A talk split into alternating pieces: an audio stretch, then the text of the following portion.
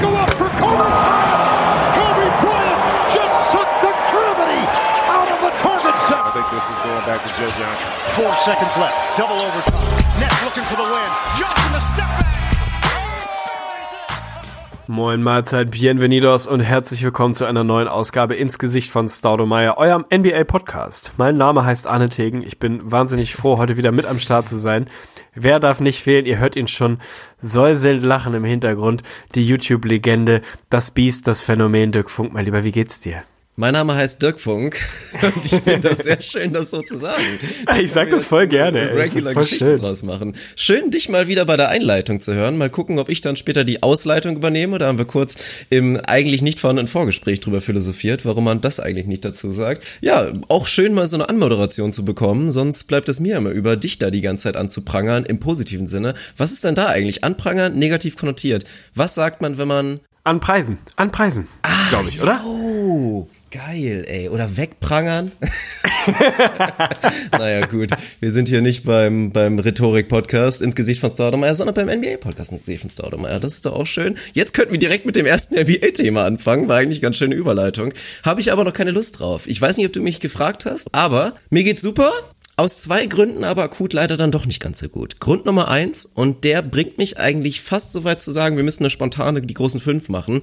Aber weil wir es schon beim Oh letzten ja. Mal gemacht haben, müssen wir mal gucken, ob wir das reingesqueezed bekommen. Aber Vorschlag wäre, die großen fünf absolut unterschätzten Essensgeschichten. Du wirst wahrscheinlich wieder kommen, haben wir eh schon gemacht. Ich glaube es nicht. Bestimmt. Ich, nee, ich streite es vehement ab, aber es ist halt ein akuter Grund, weil ich habe wirklich echt Bauchschmerzen gerade, weil ich einer dieser wirklich vehement unterschätzten Essenssachen zu mir genommen habe. Und zwar, bei mir ist echt so ein absoluter Go-To-Move, wenn ich keine Zeit habe. Und heute war das ausnahmsweise mal der Fall, weil, kurzer Plug, deswegen natürlich auch das Intro, ein neues YouTube-Video von mir heute gedroppt ist. Also seit gestern saß ich natürlich dran.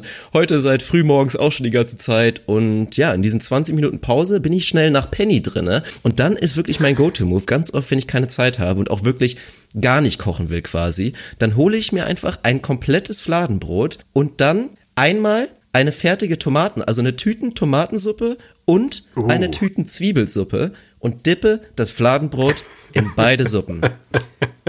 Weil, natürlich, also wer kennt's nicht? Eine gute Suppe, Ich. was macht eine gute Suppe so geil? Man will Brot reindippen. Es schmeckt einfach nur herrlich. Großes Problem dabei ist aber, man weiß dann immer nicht, was, was man gemacht hat quasi. Also man versteht erst nach so drei, vier Minuten, was man dem Körper da eigentlich angetan hat. Weil wirklich in kürzester Zeit nimmt man so 100 Milliliter von der Suppe zu sich, aber dafür halt 500 Gramm Brot, die man da reintunkt. Ja, und das ist für die Verdauung ein bisschen suboptimal. Ansonsten, man hört's vielleicht minimal. Ich habe so ganz leicht The Sniffles. Also die Erkältung kommt schon wieder, sie, sie luschert da so ein bisschen wieder um die Ecke. Das scheiß Veganertum, es rafft einen einfach dahin. Also auch nochmal hier kurz der Rat. Pausiert kurz den Podcast, geht zur nächsten Tankstelle und holt euch echt mal eine Karazza oder eine Beefy Roll, weil das, das ist auf jeden Fall besser. Das geht so nicht weiter, du kennst es auch. Immer wieder krank und da ist halt das akute Problem. Du kennst es auch. Manche würden das jetzt wieder verurteilen wollen, aber jetzt so zum Feierabend. Wir haben ja fast 8 Uhr und gerade zum Podcast, das zelebrieren wir auch immer ganz gerne. Da macht man sich schon mal ein Bierchen auf. Aber ich will jetzt vernünftig bleiben, weil am Wochenende wichtiges Spiel. Spiele ich jetzt quasi Defense gegen mich selbst und trinke nicht wie sonst irgendwie ein Becks, sondern ein Gaffelkölsch. Von denen wir jetzt übrigens irgendwie keine Sponsoring-Anfrage mehr bekommen werden, aber das ist wirklich so scheiße. Und ja, das wollte ich kurz mitteilen. Ach Gott, das war ein, ein wunderbar faszinierender Take. Also erstmal zum Thema Kölsch. Das einzige Kölsch, was man wirklich trinken kann, ruhigen Gewissens, ist Rich Modis. Das ist safe Platz 1 bis 5 in den großen 5 Kölsch-Spielen. Ansonsten meine Theorie zum Thema Suppe ist ja ehrlicherweise nicht, dass dass man eine gute Suppe daran erkennt, dass man unbedingt ein Brot reindippen will, sondern dass Suppe per se einfach ein scheiß Lebensmittel ist und man deshalb Brot, Brot reindippt, weil das dann geil ist. Also ohne Scheiß, dieses ganze Thema Suppe finde ich so massiv überbewertet. Suppen sind einfach, Suppen sind genau die gleiche Kategorie Lebensmittel wie Joghurt oder ein Apfel. So Sind dieses für dich Thema. aber Abfall. Nein, aber das ist so dieses Thema, oh, ich habe Hunger, ich glaube, ich mache mir eine Suppe. Was ist da, also wenn ich da nicht ungelogen sieben Kilo Brot reindippe oder eine komplette Einlage reinwerfe oder die komplett aus Kartoffeln besteht, dann ist eine Suppe einfach kein Essen. Suppe, Suppe ist kein Essen. So. Von daher verstehe ich das, dass du dir da original ein komplettes Fladenbrot reindippen wolltest oder gemacht hast. Ich kann das verstehen, verdauungstechnisch grenzwertig. Ich hoffe, du defekierst nicht, während wir hier den Podcast aufnehmen. Das wäre mir ein Bedürfnis. Also wenn dann vom. Gaffelkölsch und nicht von der Suppe und dem Fladenbrot. Also das kann passieren. Ich fürchte, die Kombination ist es, was es dann am Ende ausmacht. Letzte Frage, die ich an dich habe, weil du Penny und deinen spontanen Einkauf in deiner wirklich kurz getakteten Mittagspause äh, angesprochen hast. Hattest du wieder Adiletten an? Äh, nee, dafür ist es tatsächlich noch zu kalt. Also mein Outfit war nicht viel besser. Ich habe natürlich meine gute alte, nee, ich, ich will es nicht sagen, weil die offizielle Sponsoring-Anfrage von meinem großen Traum äh, ist noch nicht gekommen. Von daher, nein, ich bin, ich bin langsam ein bisschen sauer. Von daher, Ich kann's gibt's verstehen. Von mir verstehen. heute ausnahmsweise keine Plugs und dann müssen wir erstmal schauen, wie das weitergeht. Kann ich komplett nachvollziehen. Also ein bisschen salzig angehaucht, unser leicht kränkelnder Dirkfunk. Von daher freue ich mich trotzdem auf eine schöne Episode mit dir. Was haben wir heute vor? Wir reden natürlich ein kleines bisschen über die Lakers, das, ich weiß gar nicht, ob man es noch Playoff Race nennen sollte oder das beendete Playoff Race. Da kannst du gleich mal dazu senden, ob das für dich noch ein Playoff Rennen ist oder ob dieses Rennen jetzt beendet wurde. Und wir reden darüber, was passiert, wie geht's weiter. Quo vadis, wie der Lateiner sagen würde. Oh Gott, ey, können wir das schneiden? Hilfe. Also wir werden über die Lakers reden, wir werden wahrscheinlich auch ein kleines bisschen über die Celtics reden, die kurzzeitig ein paar Struggles hatten, beziehungsweise mittelfristig, längerfristig ein paar Struggles hatten, dann einfach mal die Warriors mit 47 aus der Halle geschossen haben. Man muss sich so ein bisschen fragen, wie gut sind die Celtics denn eigentlich, wie weit geht die Reise oder eben auch nicht. Das werden wir ein bisschen thematisieren und dann ist es der zweite Auftritt. Ich bin ein bisschen nervös. Ich krieg richtig ein kleines bisschen Gänsehaut, kann auch am Bier liegen, aber der zweite Auftritt Blinker links. Unsere neueste, allerfrischeste Rubrik, die es mit in unser, in unser Potpourri von Quizrubriken geschafft hat. Du hast mich da letztes Mal schon auf den Hot Seat gesetzt und mich Blinker links spielen lassen. Eine Highspeed, Hochtempo, wahnsinnig staccato-mäßig, schnell abfolgende Quiz. Wobei Quizrubrik ist es eigentlich, ist eine Meinungsrubrik, wenn man so will. Ich freue mich drauf, ich habe es für dich heute vorbereitet. Und wir sind wieder Kategorie Jonathan Frakes. X-Factor, du hast mir eine Quizrubrik vorbereitet und So ich habe keine Ahnung welche. Ja. Von daher bin ich maximal gespannt. Wenn es tatsächlich Konfusion und Konklusion ist, dann werden wir es nicht machen, weil dann werde ich das Veto einlegen. Ich bin gespannt. Also wir haben heute wieder ein bisschen was vor. Ich freue mich. Wollte ich eigentlich machen tatsächlich mit Konfusion und Konklusion, weil ich weiß, wie sehr du es liebst. Aber ich habe mal kurz ein bisschen zurückgedacht und ich glaube, das war nicht allzu lange her schon mal dran. Also ich habe jetzt mal eine Rubrik genommen, ohne es zu verraten, die schon ein bisschen länger nicht mehr im Programm war und habe natürlich mal wieder meinen eigenen kleinen Twist bei dieser altbekannten Quizrubrik damit reingebracht. Von daher wird sehr, sehr verwirrend und sehr, sehr spannend. Ich freue mich drauf. Von daher würde ich sagen, fangen wir mit dem ersten NBA-Thema an. Ich habe es eben schon mal angesprochen. Ist wahrscheinlich die größte Storyline, die gerade so ein bisschen durch die Liga geistet, auch wenn es allgemein gerade nicht so wahnsinnig viel gibt. Der Krach der Los Angeles Lakers, deiner Lakers in Anführungsstrichen, aber das Team deines LeBron, hat vier in Folge verloren, ist 2 und 8 aus den letzten zehn, ist mittlerweile, ich glaube, sechseinhalb Spiele hinter Platz 8, hatten jetzt wirklich ein paar ich will nicht sagen vorentscheidende Spiele, aber schon Spiele, in denen, in denen man nochmal richtig hätte attackieren können. Das direkte Duell gegen die Clippers, dann eine wahnsinnig unnötige Niederlage gegen die Suns. Jetzt ein Spiel gegen die Nuggets, wo man dachte, vielleicht ist das mal so eins, wo sie so einen überraschenden Sieg holen gegen ein sehr gutes Team und doch nochmal den Push hinkriegen. Sechseinhalb Spiele ist eine Bank, ist eine echt eine, echt eine Hausnummer. Es ist nicht mehr so wahnsinnig viel zu gehen. Eigentlich spricht alles dagegen, dass sie noch ernsthafte Playoff-Chancen haben. Ich glaube, auf den gängigen Tools 538 und Co. wird das mittlerweile im 0,x Prozent Bereich gesehen. Deswegen will ich von dir erstmal wissen, gibt es noch ein Szenario, in dem der Playoff-Switch ein zweites Mal angeschaltet wird, der eigentlich laut LeBron schon angeschaltet wurde. Diesmal ist anscheinend Stromausfall. Stromausfall bei den Lakers. Guck mal, da haben wir doch schon den Titel. Bitte. Bitte. Titel der Episode. Also der berühmte Playoff-Switch, den LeBron, der Playoff-Modus, den er versucht hat zu aktivieren, der ließ sich dieses Mal nicht aktivieren. Gibt es noch ein Szenario? Sind sie raus? Wo stehst du, was die Lakers angeht? Nein, selbstverständlich nicht. Also spätestens eigentlich schon schon längst vorher. Also ich will sagen, nach der Knipp- Clippers-Niederlage war es wirklich für mich komplett durch, aber eigentlich war es auch schon bei der völlig schockierenden Niederlage gegen die Suns durch oder eigentlich auch schon davor. Es ist, also die Chancen waren schon klein. Ich meine, vor allen Dingen, wenn man sich den Schedule anguckt.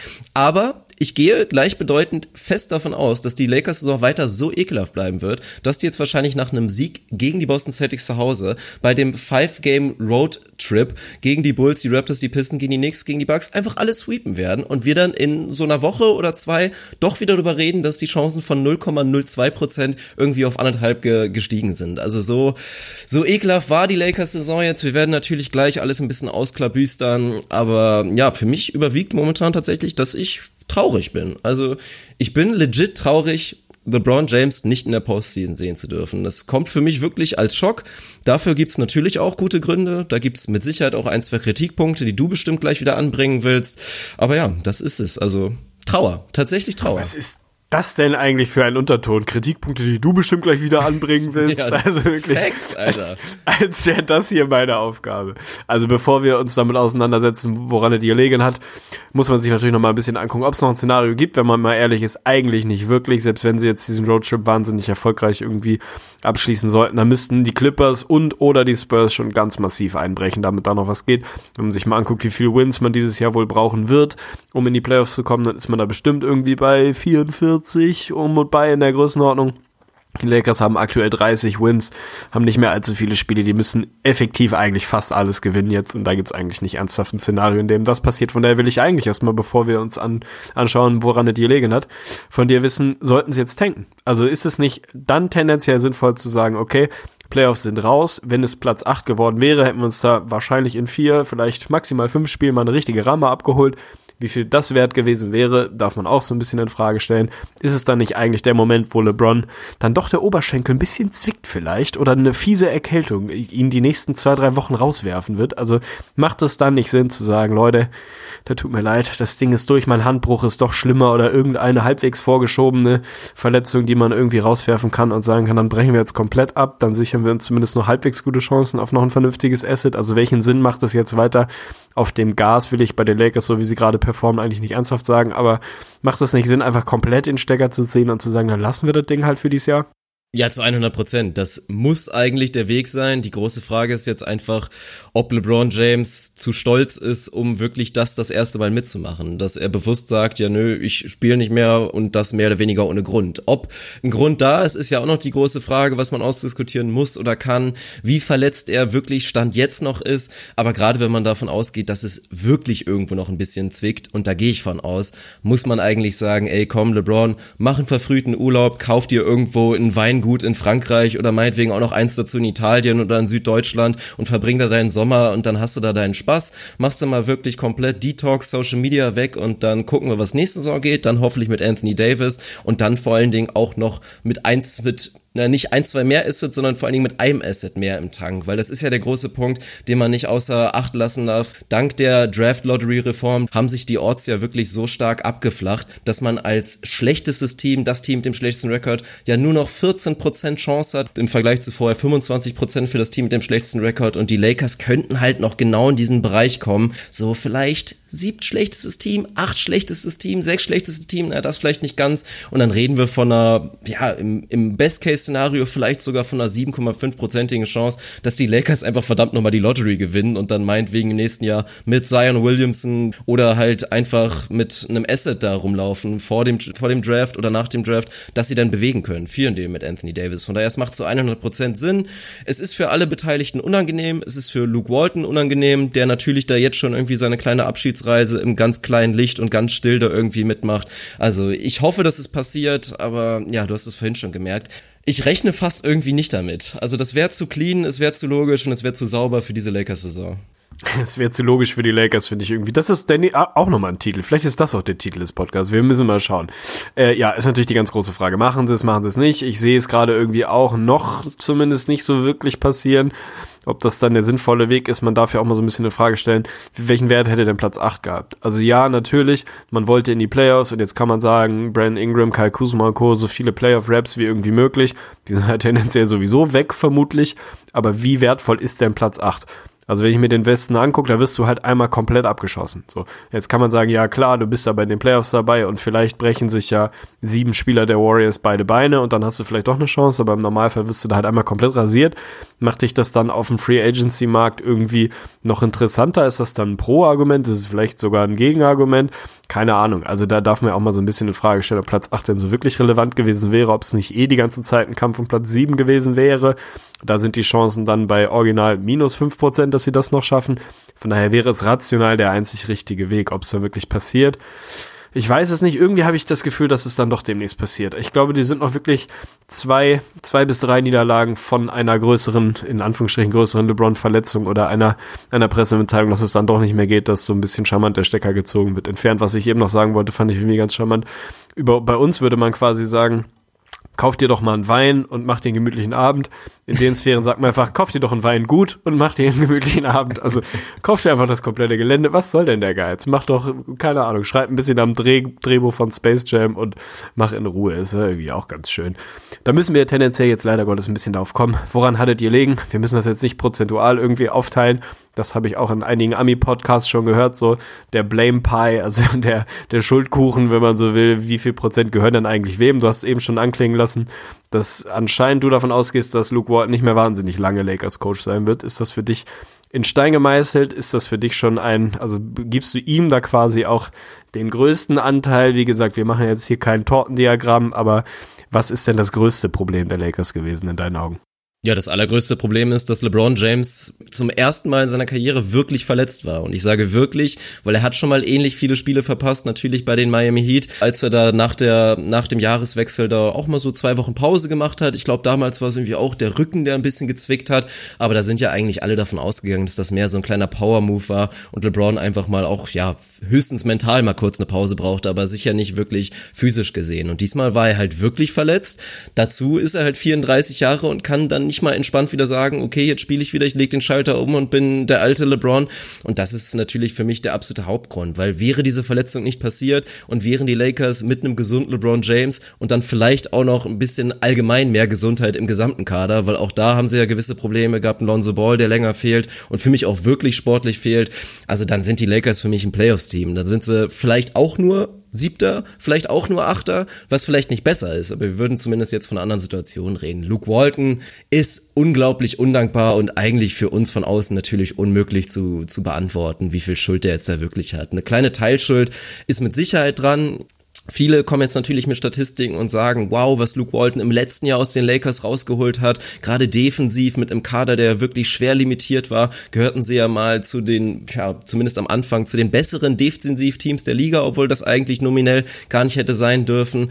Aber sie sind auch in der Saison nach der Saisonhälfte komplett eingebrochen. So wie es jetzt letztendlich irgendwie auch in dieser Saison war, natürlich induziert durch LeBron, aber weiß ich nicht, ob da ein Muster zu erkennen ist, das ist schwer zu sagen, aber ich denke, da kann man wirklich auf 100% gehen, dass Luke Walton dieses Team nicht coachen wird. Es wird sich verdammt viel ändern, die Lakers müssen einen riesen Move machen, es wird ein risikoreicher Offseason natürlich werden, weil Anthony Davis ist nach wie vor nicht garantiert, aber es wird sich da im Kader natürlich fast alles, kann man ja sagen, ändern, also wird mich nicht wundern, wenn ähm, im nächsten nächsten Jahr da vielleicht maximal drei Leute noch aus der letzten da wirklich noch stehen und der Trainer wird mit Sicherheit auch ein anderer sein, ja.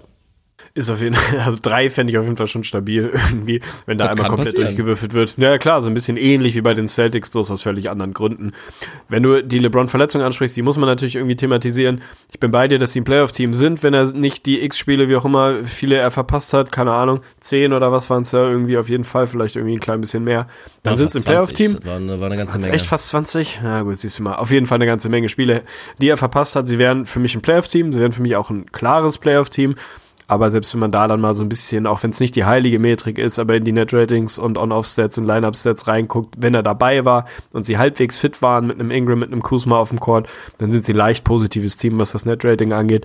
Ist jetzt auch nicht so, dass du dann auf einmal Vierter wirst im Westen. Also ich glaube, die haben eine Zeit lang rein von der Tabellenkonstellation einfach davon profitiert, dass die Rockets und die Jazz Riesenprobleme hatten, die deutlich weiter hinten unterwegs waren, dass der moderat positive Rekord der Lakers dazu geführt hat, dass du auf einmal irgendwie Vierter warst und man darüber geredet hat, ob sie nicht doch vielleicht sogar ein Homecourt-Team sind.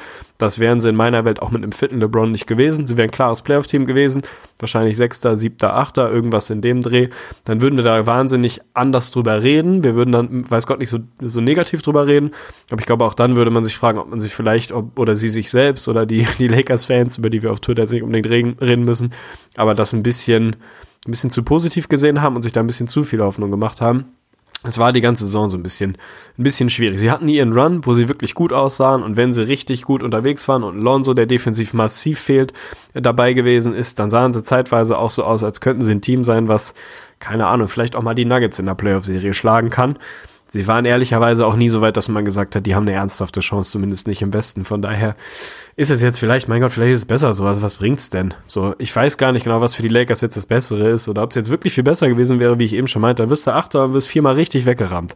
So, und dann Also äh, was, was hast denn dann? So, insofern, mein Gott, vielleicht ist es am Ende des Tages gar nicht unbedingt das Schlechteste. LeBron zieht den Stecker, kauft sich ein Weingut und kuriert sich ein bisschen aus.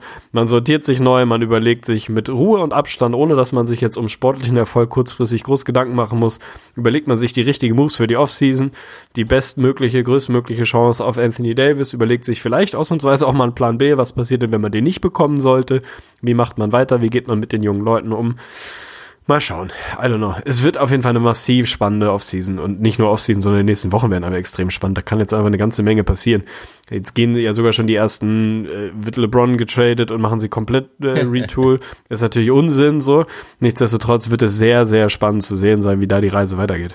Ja, also dass LeBron getradet wird, da sollte man wahrscheinlich eher nicht mitrechnen, weil natürlich nach seinem letzten Spiel, wo er jetzt offiziell Michael Jordan in der All-Time-Scorer-List überholt hat, wird ja natürlich immer wieder jetzt auch natürlich das ganze Legacy-Thema aufgemacht, was wir jetzt natürlich nicht aufmachen werden, aber klar, kannst du jetzt könnte man jetzt drüber reden, was das für seine Legacy bedeutet, dass er jetzt erstmalig da wieder die Players verpasst seit gefühlten 37 Jahren. Aber was für mich feststeht, ist, glaube ich, dass es für vielleicht nicht unbedingt für die Legacy, aber mit Sicherheit für die Psyche eines LeBron James besser ist, wenn er sich den Sommer wirklich einfach mal frei nehmen kann, für den Körper sowieso und sich dann nicht halt, wie du schon meintest, 4-0 abschießen lassen muss von den Warriors im Zweifel. Also, das wäre irgendwie auch kein, keine schöne Geschichte gewesen für ihn. Und so kann es hinten raus nach einer katastrophalen Saison, die für mich natürlich ganz klar den Schlüsselpunkt hatte, dass die Anthony Davis Geschichte einfach komplett ins Klo gemanagt wurde. Also das war einfach ein Riesenfehler. Da haben sich die Lakers verpokert und dementsprechend ist es auch sportlich eine Geschichte. Also sind ja auch noch andere Themen, über die du reden musst, wie die ganzen Jungs da sportlich darauf reagiert haben. Also könnte man ja auch sagen, aber Blessing in Disguise, Stichwort, eigentlich ist es jetzt in dem Sinne optimal gelaufen. Im Brandon Ingram spielt zwar jetzt in dieser Schlüsselphase, die sportlich nicht erfolgreich war, trotzdem den sportlich besten Stretch seiner Karriere. Also inzwischen höre ich wieder bei diversen Podcasts und von diversen Experten wieder die Diskussion offen gemacht, ob Brandon Ingram oder Jason Tatum das bessere Trade Asset ist. Und diese Diskussion gab es vorher gefühlt noch nie. Also zumindest seitdem wir Jason äh, Brandon Ingram auf dem Court gesehen haben. Also das ist für die Lakers sehr, sehr positiv. Und Kyle Kuzma hat auch stark agiert. Lonzo ist der Trade-Wert jetzt wahrscheinlich auch nicht groß runtergegangen, weil man einfach nicht viel mehr gesehen hat. Also so gesehen und dann auch noch mit dem besseren Draft-Asset, was ja wie gesagt, wenn die Lakers jetzt noch tanken, relativ realistisch so der fünfte Pick sein könnte, der sechste Pick sein könnte, dann ist die Aussichtssituation, sollte sie eigentlich so gut sein, dass es einen erneuten Griff ins Klo managementtechnisch wirklich benötigen würde, um Anthony Davis nicht zu den Los Angeles Lakers zu bekommen. Ah, da bin ich ein bisschen weniger optimistisch aus Lakers Sicht, aber natürlich werden sie da alles auf den Tisch legen, was sie haben und das tendenziell ein bisschen anders angehen, als sie das zuletzt gemacht haben. Klar, Brand Ingram und Kyle Kuzma waren in den letzten Wochen sehr gut unterwegs, waren nicht die Problemzonen und sind es nach wie vor nicht. Das ist halt irgendwie ein bisschen, da haben sie andere Baustellen. Also da darf man sich eher anschauen, ob dieser Plan in Anführungsstrichen, ich weiß ja gar nicht, ob es ein Plan war oder ob es dann eher so aus der Not heraus passiert ist. Dieses, okay, wir wissen aus den letzten zwölf Jahren, LeBron plus X viele Shooter funktioniert. Also stellen wir LeBron plus null Shooter und drehen ihm noch drei Playmaker an die Seite und gucken, was dann passiert. Ich fand den in der Theorie auf dem Reißbrett gar nicht so wahnsinnig verkehrt, weil ich den, die Idee, dass LeBron ein bisschen mehr Offball unterwegs sein kann, ein bisschen weniger On-Ball-Aktivitäten haben muss in seinem Alter, denn auch an dem Mann geht das nicht komplett irgendwie vorbei. Fand ich eigentlich ganz charmant. Da haben mir dann ein, zwei, drei Additionen, die trotzdem ein bisschen Shooting und Spacing und Scoring mit reinbringen, irgendwie gefehlt. Dass es dann nicht funktioniert, wenn du de deine, dein Schicksal irgendwie in die Hände von Lance Stevenson im Jahr 2019 legst oder Kentavious Caldwell Pope oder frag mich was, Rajon Rondo. Das ist, darf einen dann auch nicht ernsthaft überraschen. So, von daher waren die jungen Leute nicht das Problem. Vielleicht ist es für den, für den Value von dem Ingram gar nicht so wahnsinnig verkehrt, dass es jetzt läuft, wie es läuft. Zu guter Letzt, bevor du mir Hate unterstellst, möchte ich, ich mich da gar nicht so äußern. Ich möchte dich einfach fragen. Ich möchte eine offene Frage an dich stellen. Wie hat dir LeBron in dieser Phase in den letzten Wochen gefallen, was so das Thema, ob man es Leadership nennen will, also den sportlichen Aspekt mal ausgeklammert, dass er nicht besonders viel Defense gespielt hat, unbenommen, ist auch völlig in Ordnung so. Äh, das hat er die letzten Jahre ehrlicherweise nie gemacht in der Regular Season und das ist auch in Ordnung. Das können wir jetzt auch vielleicht nicht wahnsinnig doll verlangen. Wie hat dir so das, der, der, der Locker Room und so ein bisschen das Ganze drumherum, wie hast du das wahrgenommen? Ja, war nicht optimal, glaube ich, kann man sagen. Nein, also de, also was das angeht, muss man sich den Vorwurf als LeBron-Fan irgendwie schon ein bisschen anhören. Das war mit Sicherheit nicht alles, was er hätte machen können. Ich glaube, dass LeBron wahrscheinlich selber unterschätzt hat, wie früh er wirklich wie viel schon hätte machen müssen oder wie früh er theoretisch auch schon seine Verletzungspause hätte abbrechen müssen. Und dafür war er mental, glaube ich, auch nicht so richtig ready. Also LeBron ist immer wieder jemand, der wirklich von diesen States of Mind wirklich redet in der Mehrzahl, dass er halt auch immer eine Weile braucht, um sich wirklich in diesen Modus reinzukämpfen. Er hat dann zwar natürlich gesagt, so, jetzt ist Playoff LeBron Modus an und jetzt werde ich das Ding hier wuppen, bloß da war es im Zweifel halt, halt leider schon zu spät. Aber natürlich, da können wir jetzt diverse Szenen, die man da auf dem Court sehen konnte, sei es kleine Auseinandersetzung von Kyle Kuzma und LeBron James, wobei das ja eigentlich schon auch schon wieder eine ganz andere Geschichte war. Nee, mit Sicherheit nicht optimal gelaufen, aber ja, glaube ich, vieles davon läuft auf den Punkt hinaus, den du eben auch gerade meintest, diese Kaderzusammenstellung, die man auch zum wahrscheinlich nicht unwesentlichen Teil auf LeBron James zurückführen muss, weil das waren alles Jungs, da hat LeBron James gesagt, ich möchte die gerne hier haben, beziehungsweise wenn ihr die holen würdet, wäre ich nicht traurig und das ist hinten raus einfach in die Hose gegangen. Also man kann es auch wirklich überdiskutieren, rein sportlich gesehen, was da jetzt schiefgelaufen ist. Man muss es doch einfach nur mal hier in Worte fassen und den Kader durchgehen. In diesem jetzt alles entscheidenden Stretch hatten die Lakers im Prinzip eine nur, wirklich nur eine Big Three, in der die Big Three LeBron James mit einem Ingram ist, was nach wie vor ein schlechter Fit ist. Die Big Three Teil Nummer drei ist dann wirklich Kyle Kuzma, der zwar ein richtig geiler Zocker ist, aber einfach ein Second-Year-Player, von dem wir immer noch nicht wissen, ob der jemals mal ein Starter-Kaliber-Player ist bei einem richtig guten Team und ob er wirklich mal richtig effizient und teamdienlich sein kann und danach ist ja wirklich nur noch Müll dabei. Wir haben Josh Hart, der in seiner Saison jetzt leider nach dieser starken Saison davor absolut underperformed. Wir haben die ganzen Big Men, die eingebrochen sind, wirklich ein JaVale McGee nach seinem Asthmaanfall, nach diesem ganz schweren oder, oder den er da hatte, natürlich dann auch ein Tyson Chandler, der auf einmal gar nicht mehr funktioniert hat und er ist ja nichts nicht mehr. Rajon Rondo ist in dem All-Time Toxic Mode, den er damals, glaube ich, bei den Dallas Mavericks hatte, also hat ein Net-Rating von gefühlten minus 137, also das ist einfach eine absolute Katastrophe. Und da könntest du jetzt Vergleiche anziehen mit den Cavs-Teams damals, bloß da waren zumindest noch ein, zwei Rollenspieler drumherum, sei es ein Kyle Korver, sei es ein Tristan Thompson, die zumindest sportlich gesehen gute Fits um, um LeBron James herum sind und ihren Umständen entsprechend, ihren Mitteln entsprechend irgendwie ein bisschen da was aufs Parkett gebracht haben. Das ist Stand jetzt bei den Lakers einfach nicht der Fall und wenn du dann im Westen bist, dann reicht's halt nicht, mein Gott. Ich glaube, am Ende des Tages zu diesem Thema Kaderzusammenstellung kann man äh, relativ einfach zusammenfassen. Spieler sind beschissene GMs. Auch Spieler mit einem maximalen Basketball-IQ, wie ein LeBron James das zweifellos hat. Da sollten Spieler sich raushalten. Das war bisher selten eine gute Idee, wenn man das Gefühl hat, dass da jemand mehr involviert ist, als er das eigentlich eventuell sein sollte. So, von daher ist da am Ende ein sehr dysfunktionales Roster zusammengekommen. Verletzungen hier und da.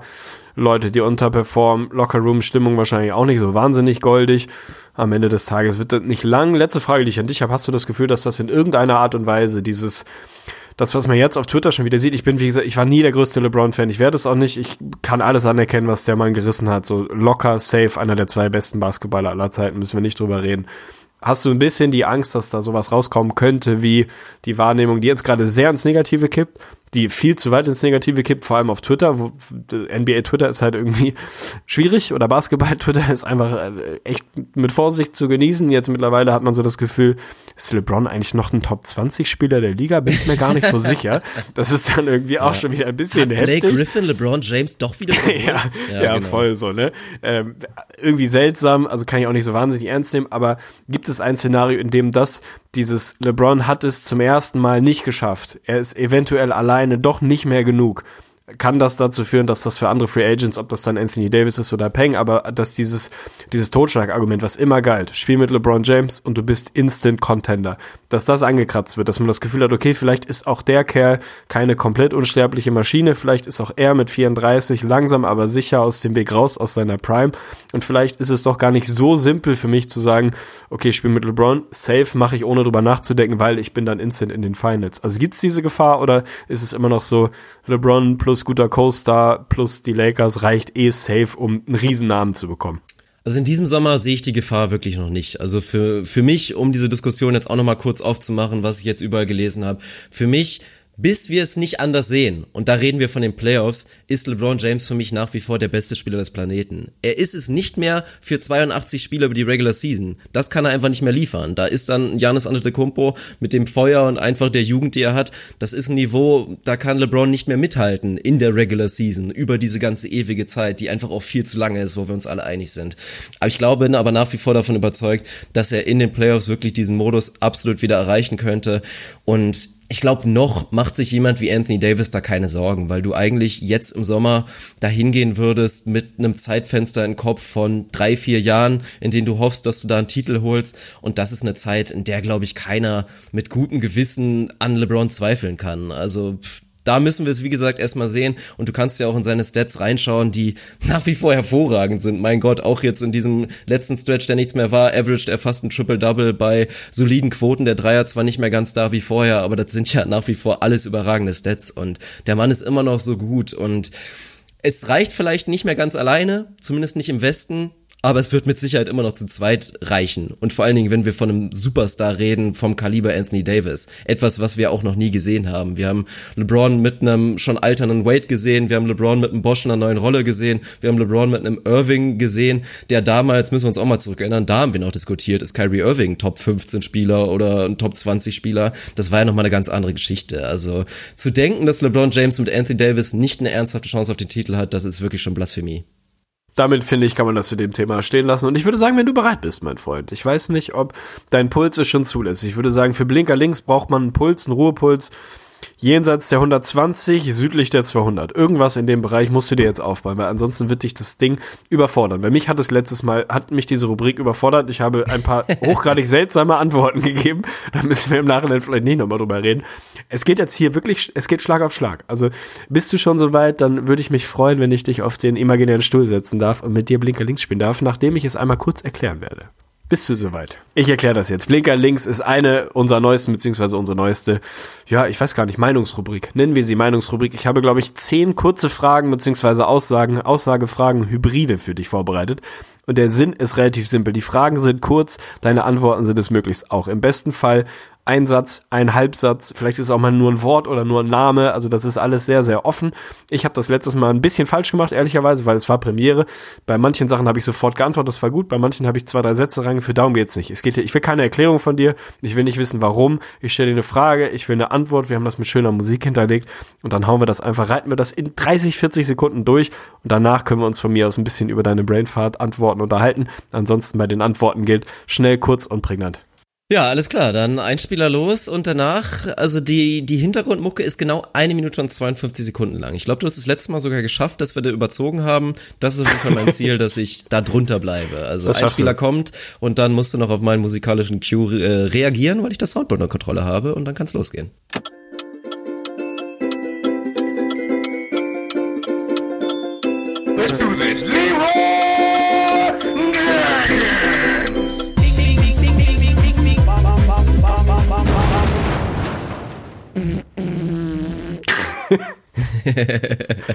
okay, nach wie vor gut. Ja, okay, die Zeit läuft scheinbar jetzt. Auf geht's, Blinker links. Frage 1. Wo spielt Kevin Durant im nächsten Jahr? Die Golden State Warriors. Wer ist das zweitbeste Team der Liga? Die Milwaukee Bucks. Wer ist der beste Locker-Room-Guy in der Liga? Robin Lopez. Welche zwei Spieler müssen unbedingt mal Teammates sein? LeBron James und Anthony Davis. Nice. Welches Team ist die größte Enttäuschung dieser Saison? Ach du Scheiße, die größte Enttäuschung. Äh, äh, Memphis Grizzlies. Welcher Coach muss unbedingt zurück in die Liga? Jason Kidd nur für die Memes. Der überbewertetste Spieler der Liga aktuell. hast du mich das nicht auch letztes Mal gefragt? Du Arschloch. Nein. Äh, inzwischen wieder Zach Levine. Wer wird das Überraschungsteam der nächsten Saison? Nochmal die Sacramento Kings. Um welche zwei Spieler würdest du heute eine Franchise aufbauen? Ricky Rubio und LeBron James. Wer muss aufs Cover für das nächste NBA 2K? Chris Middleton. Sehr stabil, du hast es geschafft, mein Lieber. Voll in der Zeit. Blinker links. oh Gott. Oh, das ist maximal Überforderung. Das ist richtig, richtig hart. Ich weiß nicht, ob überbewertet oder ob es doppelt war. Ich dachte, du hättest mich nach unterbewertet gefragt. Vielleicht war es auch überbewertet. Keine Ahnung. Ich finde, du hast einen sehr stabilen Job gemacht. Tatsächlich. Ja, kann sehr gut sein. Ja. Warum auch immer. ah, da hat sich's ein bisschen gedoppelt, mein Fehler. Ich habe das auf dem Weg von der Arbeit nach Hause vorbereitet. Aber stabil. Du hattest, würde ich sagen, keinen einzigen Brainfart dabei. Kevin Durant nächstes Jahr bei den Warriors fand ich spannend, habe ich eine andere Antwort erwartet, ehrlicherweise. Zwei Spieler-Teammates, natürlich sehr charmant, sehr schöner Anschluss an das Thema von eben. Bester Lockerroom-Guy der Liga, für mich auch absolut safe, Robin Lopez, muss man glaube ich auch nicht drüber reden. Jason Kidd für die Memes würde mich tatsächlich persönlich freuen. Vielleicht ja bei den Lakers. Also wer weiß. Ja, es. sind ja möglicherweise auf der Suche. Oder halt Dein Mark feuchter Jackson Traum. aus ähnlichen Gründen. Dein feuchter Traum ist doch Stan Van Gundy als Coach der Lakers nächstes Jahr mit Anthony Davis und LeBron, oder? Oh, das, das wäre natürlich, da bin ich nicht drauf gekommen, aber das wäre meine Natürlich. ernste Antwort gewesen. Ja. Stan Van Gundy, LeBron, Anthony Davis, ab geht's Also für die Lakers. Jeff Van Gundy selbstverständlich, nicht Äh, Stan sorry, sorry, mein Fehler. Selbstverständlich. Ja, charmant. Auch die Kings als nochmal Überraschungsteam der nächsten Saison finde ich sehr interessant. Also meinst du wirklich, da geht was Richtung ernsthaftem Playoff-Team oder was machst du aussehen?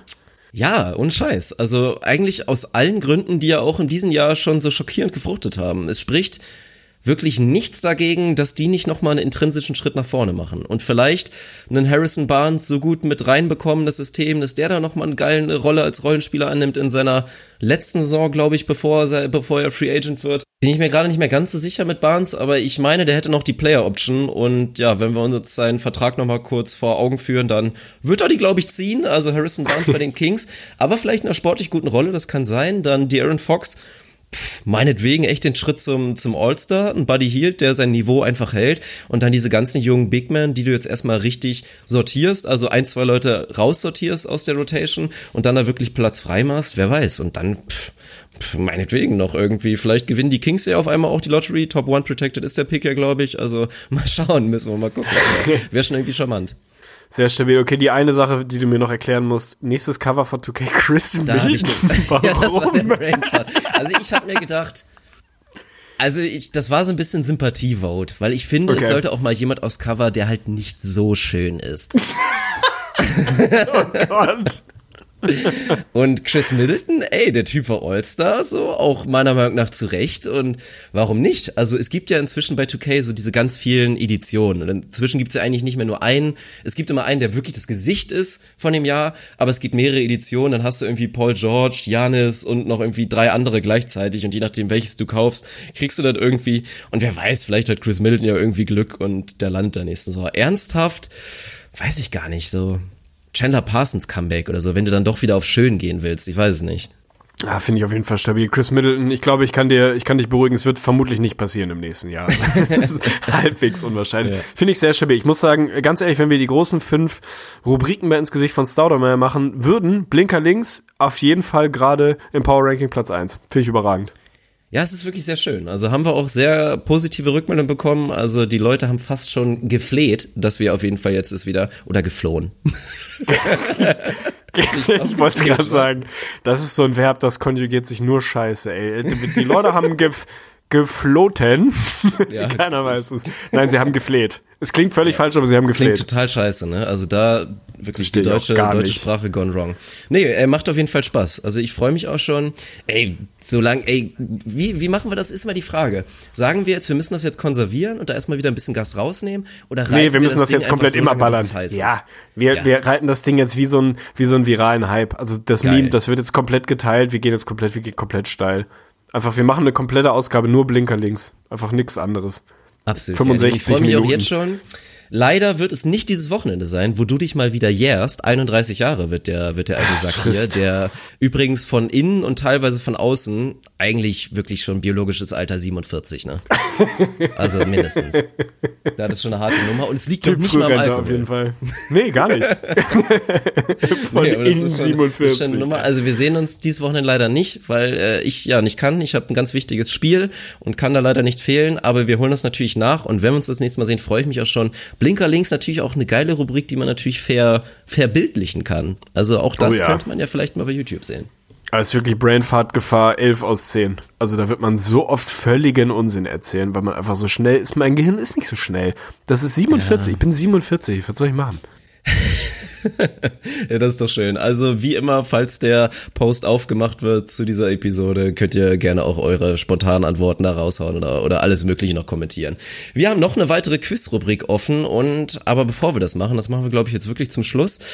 Eigentlich habe ich gesagt, wir machen hier wirklich ein ganz hartes Limit mit 60 Minuten heute. Ich befürchte, das werden wir nicht durchziehen können, weil wir uns zumindest ganz kurz ganz kurz noch über die Celtics unterhalten wollten, oder? Also ich meine, einen kleinen Blick in Osten, also an der Stelle ja übrigens auch nochmal ein kurzes Shoutout an die Milwaukee Bucks, die tatsächlich das erste Team sind in der NBA, die offiziell eine Playoff-Garantie haben. Sie haben die Playoffs Safe. geclincht, als bisher einziges Team mit 48 Wins, soliden Abstand, dementsprechend auch nicht nur von den Raptors, sondern auch vom Kontrahenten im Westen. Also falls sie in die Finals kommen sollten, haben sie eine sehr solide Chance auf Homecourt. Da ist auf jeden Fall eine Ansage und an der Stelle natürlich auch nochmal Shoutouts raus an die Chapeau New York. Knicks und die Phoenix Suns, die ja das Gegenteil gemacht haben und zwar out of contention sind, aber mehr als verdient und mehr als offiziell.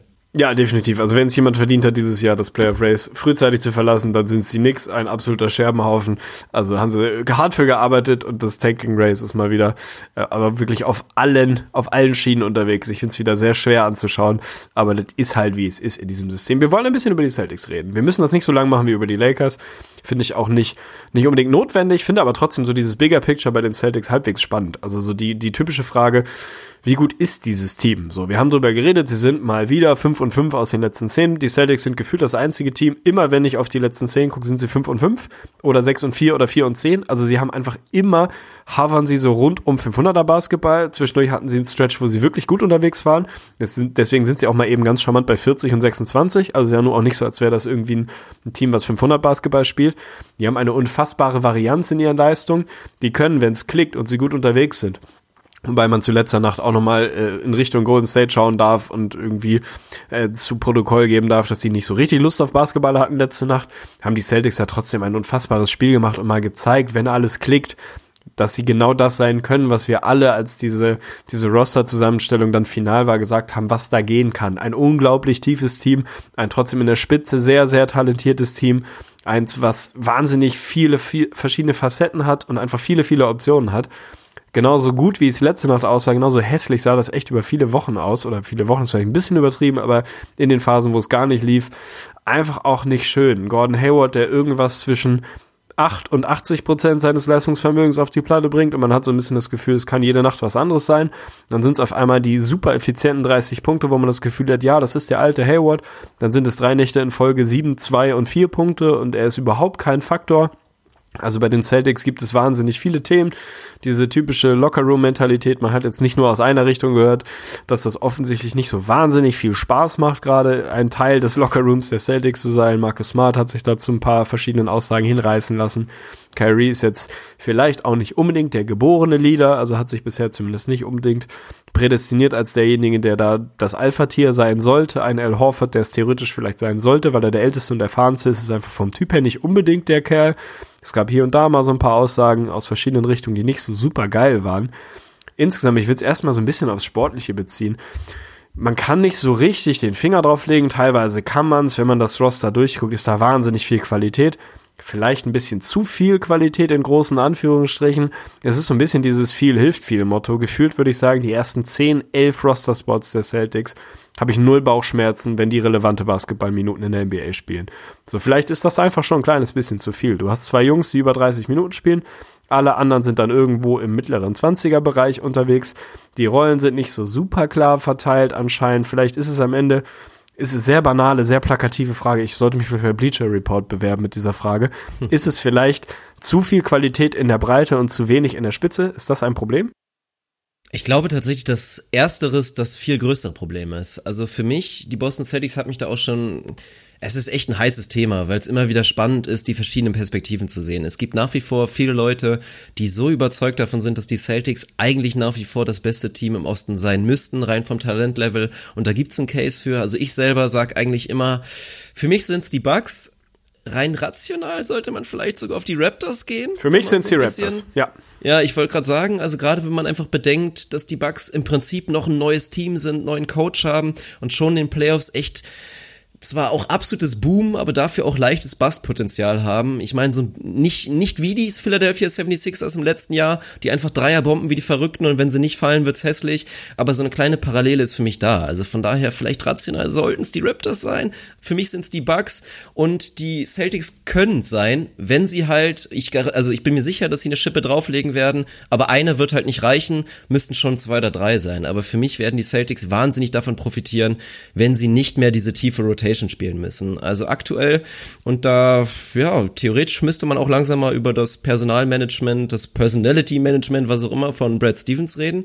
Es tut den Celtics einfach nicht gut mit diesen 10, 11 Mann tief und alle kriegen zwar Minuten, aber irgendwie nicht so viel, wie sie eigentlich wollen. Das ist einfach ein ganz, ganz großes Problem. Gordon Hayward reiht sich damit ein. Also ich finde es absolut nachvollziehbar, dass es Leute gibt, wie wahrscheinlich ein Jalen Brown, der sieht, was Gordon Hayward da lange Zeit auf dem Platz gemacht hat und dann denkt und irgendwie in die Stats guckt und sagt, Alter, der Mann spielt tatsächlich, auch wenn es nicht deutlich ist, mehr Minuten als ich. Oder durfte am Ende, am Anfang noch für mich starten und der bringt nicht die Leistung, die ich bringe. Also das relativiert sich jetzt langsam zwar wieder ein bisschen, weil Hayward langsam wieder so ein bisschen wieder Leistungszeit, aber das sind alles reale Probleme. Also Kyrie Irving, Toxic Leader, haben wir, glaube ich, schon mal drüber geredet. Die, die Anekdote habe ich schon mal gebracht. Also ich kann nur noch mal sagen, noch mal so ein bisschen von, von einer anderen Perspektive beleuchtet, das wäre halt wie damals bei uns beim Fußball gewesen, A-Jugend. Also tut mir leid, nur weil ich damals vielleicht der Beste war oder dich mal ausgenommen, sagen wir mal dich mal ausgenommen, nur weil ich der Beste war, kann ich mich da nicht auf einmal hinstellen, wirklich wie der letzte Assi und da auf einmal sagen, ich bin Capitano und den Leuten Ansagen machen, weil ich halt einfach in der Zeit davor absolut kein Vorbild war und ein Egozentriker war und was auch immer. Und es reicht halt auch nicht eine gute Saison, beziehungsweise eine herausragende Saison von Kyrie Irving, die es ja sportlich wirklich ist, reicht halt nicht aus, um diesen Platz einzunehmen und auf einmal auf LeBron James Jr. zu machen und alle rumzukommandieren. Kann ich ebenfalls verstehen, dass, es, dass das den Leuten auf den Sack geht.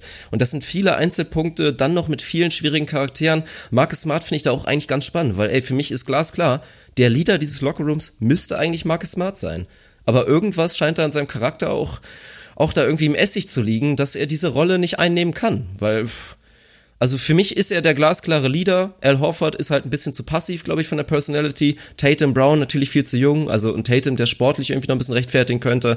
Das sind so diese ganzen großen Probleme. Aber wenn die Celtics nicht wie letztes Jahr, weil da war es halt durch die Verletzungsprobleme, dieses Zusammenraufen, dass sie so großartig performt haben und überperformt haben. Das ist ja natürlich auch das Thema. Aber glaube ich, wenn die Celtics wirklich eine einen neun Mann, vielleicht sogar eine enge acht Mann Rotation spielen, wirklich mit ihren acht besten Jungs und die Egos geklärt sind, die Fronten geklärt sind, sehe ich nach wie vor, dass die Celtics wirklich ein brachiales Niveau erreichen könnten. Ja, das finde ich ist genau das große Problem. Also sie haben ein riesen Leadership-Problem. Bei Kyrie bin ich komplett bei dir. Das ist, also bei sportlich dieses Jahr bei jedem Zweifel erhaben. So, da müssen wir nicht drüber reden. Die letzten Jahre per se, aber dieses Jahr ganz explizit spielt eine unfassbar großartige Saison. Aber wenn Kyrie Irving derjenige ist, der der most vocal Typ ist und der irgendwie vorne weggeht, dann glaube ich, ist das einfach kein Rezept, was zum Erfolg führen wird. Al Horford wäre für mich derjenige, der es machen müsste, der sportlich dieses Jahr auch noch nicht ganz da ist, wo er vielleicht mal hin will, der in den Playoffs aber tendenziell eh wieder derjenige sein wird, der da eine absolut verlässliche Bank sein wird, zumindest bis der Kerl 35 ist, mache ich da einen Lock hinter. Ist das jemand, auf den kannst du dich in den Playoffs zu 1000 Prozent verlassen. Ein Marcus Smart ist dann eher so der Typ Leader, wie es ein Draymond Green ist, der einfach mit unfassbare Intensität und Energie vorangeht und da so ein bisschen das, das Feuer sein kann, was du irgendwo brauchst. Und Kyrie Irving hat halt tatsächlich einfach nicht die richtigen Argumente auf seiner Seite, um zu sagen, ihr jungen Leute, folgt mir. Und dann kommen solche Geschichten wie dieses typische Ding, was damals als, wer war es, Hayward macht, das, macht den Inbound, gibt ihn irgendwie mit zwei, drei Sekunden auf der Uhr zu Jason Tatum, der einen völlig freien, wirklich einen guten Look bekommt. Das Ding rimmt irgendwie raus auf einen Game Winner. Kyrie stellt sich danach hin und regt sich tierisch drüber auf, dass Jason Tatum den Ball bekommt und nicht er. Das ist halt schwierig. Das ist genau was, was eigentlich das ist, was nicht die Celtics DNA ist. Die Celtics DNA ist, wir sind ein Team, wo du nicht den einen Jungen hast, auf den am Ende des Tages alles zugeschnitten ist, den wir wegisolieren und einfach zugucken und gucken, was passiert. Das, da will Kyrie Irving hin. Das ist genau das, wie er sich Basketball vorstellt. Gib mir den Ball mit ein paar Sekunden, ihr stellt euch an die Seite und dann guckt mir zu, wie ich was für uns irgendwie happen mache, wollte ich gerade sagen. Aber wie ich das Ding, das Ding mache, wie ich Verantwortung übernehme, wie ich am Ende des Tages den Wurf nehme, weil das meine DNA ist. Das ist ja in Teilen auch das, was ihn gerade so gut macht, weil er dann eben nicht Angst vor diesem großen Moment hat. Die Celtics funktionieren halt komplett anders. Und wenn du so ein breites, tiefes Team bist, dann musst du auch ein bisschen anders funktionieren. Sich dann hinzustellen und sich darüber aufzuregen, dass ein Gordon Hayward den Ball zu einem Tatum gibt, das sind so kleine Momente, das muss man vielleicht auch nicht überdramatisieren. Aber das ist halt, das ist halt scheiße so. Da kannst du auch nicht erwarten, dass deine jungen Leute danach sagen, okay, Kyrie, du bist unser Anführer, ich werde genau das machen, was du sagst. Wenn es ein LeBron macht, der für mich, was Leadership angeht, auch immer noch hier und da mal so ein bisschen fragwürdigen Job gemacht hat, aber ey, come on, so, das ist einer der All-Time Greatest. Wenn der was sagt, dann hältst du die Fresse und machst das so. Da ist Kyrie Irving nicht. Und dann kann ich mich nicht mit so einer Attitüde da rausbewegen. Das soll nicht heißen, dass er der einzige Grund ist, aber das ist mit Sicherheit ein Grund. Und was man am Ende des Tages gerade bei den Celtics sieht, ist, dass die Gesamtqualität nicht nur die Summe der Einzelstücke ist und dass man oft, glaube ich, unterschätzt, was ein funktionaler Lockerroom und eine gute Atmosphäre und eine produktive, energetische Atmosphäre in einem Teamsport, der Basketball nach wie vor ist, was das ausmachen kann. Das macht halt nicht 80 Prozent aus, da ist es dann am Ende doch die sportliche Qualität. Aber wenn das nicht funktioniert, das ist essentiell dafür, dass ein Team funktionieren kann, in der Spitze wirklich funktionieren kann, dass du, wenn du in die Kabine kommst, halbwegs Bock hast, dich mit den anderen Leuten auseinanderzusetzen und produktiv gemeinsam an irgendeinem gemeinsamen Ziel zu arbeiten. Wenn du das nicht hast, dann glaube ich, kommst du dahin, dass das passiert, was gerade bei den Celtics passiert, dass jeder so ein bisschen sein eigenes Süppchen kocht. Und Marcus Morris eine unfassbare Saison gespielt, war gefühlt auf All-Star-Kurs, ist jetzt komplett eingebrochen. Wundert einen dann am Ende des Tages auch nicht mehr. Und Hayward ist total up and down. Jalen Brown hat einfach keine verlässliche Rolle. Da gibt's relativ viele Probleme. Andersrum, wenn ich dann mal wirklich wieder so quasi einen halben Meter zurückgehe, ist das nach wie vor irgendwie eine Top 5 Defense und eine Top 10 Offense, eines der besten Net-Ratings und ein wahnsinnig gutes und mit Talent gespicktes Team, wo ich immer noch sagen würde, es würde mich zu 0% wundern, wenn wir die Boston Celtics in den Finals sehen. Aber aktuell bin ich auch da angekommen, dass es mich auch nicht wundern würde, je nachdem, wie das Seeding am Ende des Tages ausgeht, wenn wir die Boston Celtics relativ früh äh, in den Playoff aussehen würden. Aktuell das Seeding gegen die Sixers, ey, mache ich mir, also bin ich da, habe ich da gerade das Gefühl, dass Boston das gewinnt? Nee, irgendwie nicht. So, und dann guckst du auf einmal auf eine Erstrunde aus. Und dann äh, will ich aber deinen Pitch gegenüber Anthony Davis mal sehen, dass Kyrie und Anthony Davis dann auf einmal die Lösung ist. Wo dann auch wieder fragt, ob Kyrie, Kyrie da so viel Bock drauf dann, hat. Ja. Genau, wenn Kyrie dann da Bock drauf hat.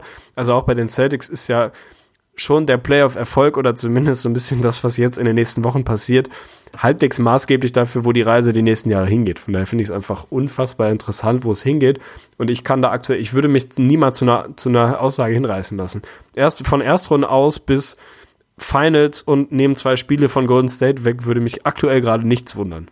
Ja, das ist wirklich das, das spannende und einfach faszinierende Ding an den Celtics. Aber ich bin, sehr davon überzeugt, dass wir nicht bei diesem 4-5-Matchup bleiben. Also, boah, das wäre schon echt heftig, wenn die Pacers. Aber seit wie vielen Wochen reden wir darüber, dass die Pacers da rausfliegen? Also, ich ja, glaube es eigentlich auch nicht. Es ist phänomenal. Es ist wirklich phänomenal, was sie da abreißen. Also, gerade gehen da natürlich auch Shoutouts raus an Coach Nick McMillan, an dem ja auch gezweifelt wurde von Anfang an und ja, muss man einfach inzwischen sagen. Also du kannst da auch natürlich sportlich auf viele Einzelne jetzt gehen, was die für Schritte gemacht haben.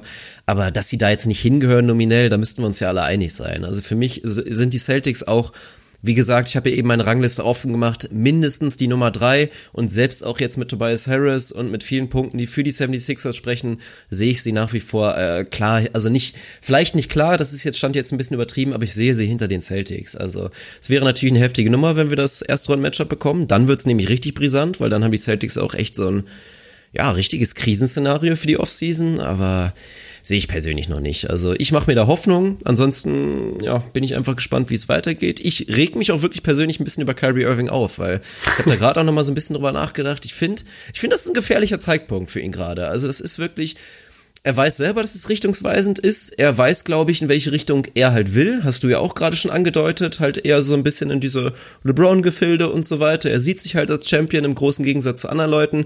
Aber für mich, gut, klammert man diesen, diesen Titel jetzt mal aus und seinen Riesenschotter gegen die Warriors ist da für mich eine große Parallele zu Paul George bei den Pacers. In einem ähnlichen Alter und in einer ähnlichen Situation hat Paul George genau das gleiche gemacht, was Kyrie Irving gerade macht. Er war nie der geborene Leader, hat einfach auf einem super Niveau gespielt bei den Pacers, war natürlich der ganz klare sportliche Anführer, der ganz klar Beste, war aber ähnlich toxisch unterwegs. Da hatten wir auch mal so eine Szene in den Playoffs, wo, glaube ich, CJ Miles damals einen komplett offenen Wurf genommen hat, den er wahrscheinlich sechs von zehn Mal reinnagelt und Paul George wäre nicht mal offen gewesen, hat sich danach tierisch aufgeregt und hat das ein bisschen auf Aggressive Leader gemacht, hat dann aber ganz klar einen Schritt zurück gemacht und hat einfach geguckt, ey, ich konzentriere mich jetzt erstmal aufs Sportliche und bin vor allen Dingen bereit, ein bisschen egomäßig zurückzustecken, geh einfach da zu ja, beziehungsweise natürlich war das nicht hundertprozentig seine Wahl, aber hat er diese Rolle einfach komplett angenommen, neben einem Russell Westbrook. Und du siehst ja jetzt, was daraus wird, wenn man einfach mal sich vielleicht einfach mal das Sportliche erstmal ein bisschen in den Vordergrund nimmt und dann erstmal schaut, wie sehr man jetzt Leader sein muss oder was auch immer. Also von daher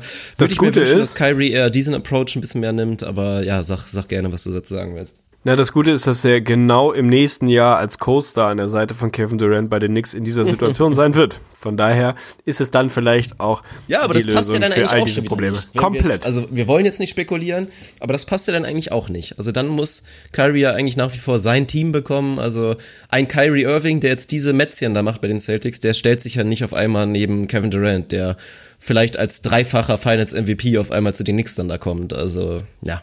Ist wahrscheinlich so. Am Ende, Kyrie hat es, glaube ich, vor ein paar Wochen oder vor zwei Wochen oder was ist es, glaube ich, her gesagt. Wartet mal ab, bis wir in der Situation sind, dass wir für ein Team komplett einen Gameplan schreiben, komplett scouten Ja, und safe, komplett uns safe, darauf safe. einstellen und dann sprechen wir uns danach nochmal. Und ich bin sehr gespannt, ob sie diesen Ankündigungen Taten folgen lassen können. Ich habe es ja eben gerade gesagt, für mich von Erstrunden aus bis Finals-Teilnahme alles offen. Mein Pendel schlägt nach wie vor dichter Richtung Finals-Teilnahme als in die andere Richtung. Ich glaube, dass Boston ein Team sein wird bei allen Struggles, die sie gerade haben. Wenn Brad Stevens einen Gameplan baut, und du die Minuten so verteilst, dass du möglichst viel auf deine Top-Jungs lädst, ohne dass du deine Tiefe verlierst, weil das willst du natürlich nach wie vor auch nicht. Das ist nun mal auch eine der Stärke. Sieben, acht Mann Rotation, dann ist es ein Team, was wahnsinnig, wahnsinnig gefährlich sein kann. Von daher bin ich nach wie vor halbwegs überzeugt davon, dass wir die Celtics mindestens in den Conference Semis, wahrscheinlich eher in den Finals sehen werden und dann schauen wir mal weiter. Stichwort verschiedene Anzüge, wirklich. Da werden wir dann wieder Lineups sehen, wo auf einmal wieder ein Baines neben Horford steht. Dann werden wir andere Lineups sehen, da steht dann wahrscheinlich gar kein Nominal Center, noch nicht mal L. Horford auf dem Platz. Also da haben die Celtics so viele Möglichkeiten und ja, also sehr jetzt vielleicht Brad Stevens gerade das erste Mal in seiner Karriere überhaupt ein bisschen in Kritik kommt, werden wir, glaube ich, in den Playoffs wieder sehen, was er dann wirklich im Tank hat. Aber ich würde fast hoffen inzwischen, dass es wirklich so bleibt in der Eastern Conference, dass wir dieses mega spannende Erstrunden-Matchup der Celtics und der Sixers sehen, weil das würde bedeuten, zumindest aktuell, dass die Detroit Pistons und mein Black Griffin gegen die Indiana Pacers spielen und eine Chance haben.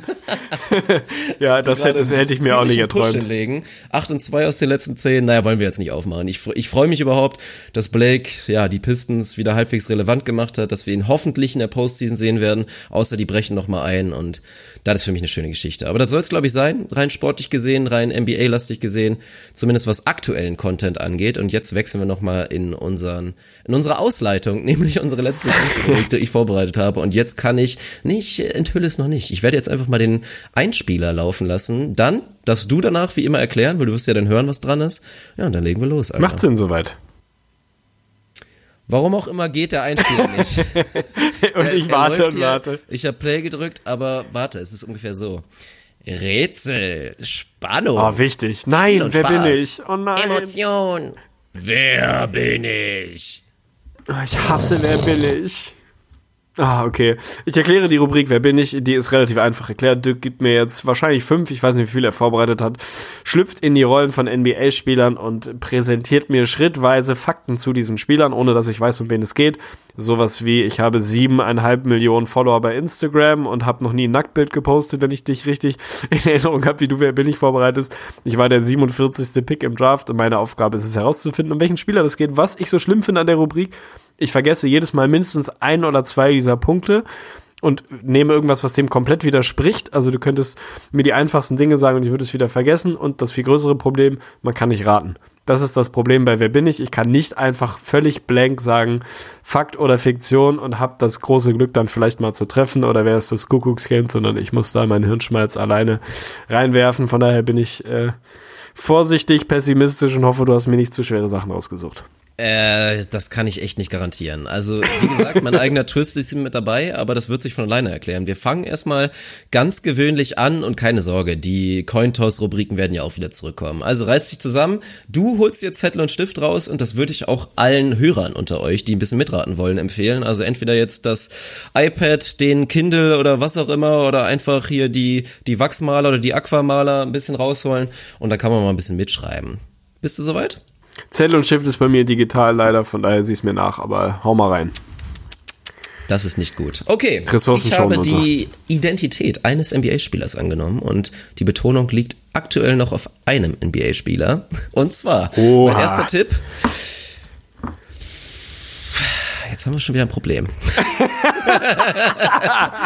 Der Handschrift-Struggle ist real, ey. Ich habe gerade hier, nee, ich habe es diesmal auch digital gemacht tatsächlich. Und hier unter Punkt 1, der erste Tipp wäre gewesen, hätte ich jetzt nicht aufgepasst, hätte ich einfach den Namen vorgelesen. Ich heiße Paul Millsap. Alter, wenn es jetzt Paul Millsap wäre, ne? Wie Das wäre eh, ohne, das wäre Wow. Inception hoch 10, ey. Okay, warten wir mal ab. Nee, Tipp Nummer 1. Paul Millsap. Aktuell bin ich der zehntälteste Spieler in der NBA. Okay. In 15 Saisons habe ich das Trikot von fünf verschiedenen Mannschaften übergestriffen. Okay. Also der zehntälteste, 15 Saisons, fünf verschiedene Teams. Tipp Nummer 3.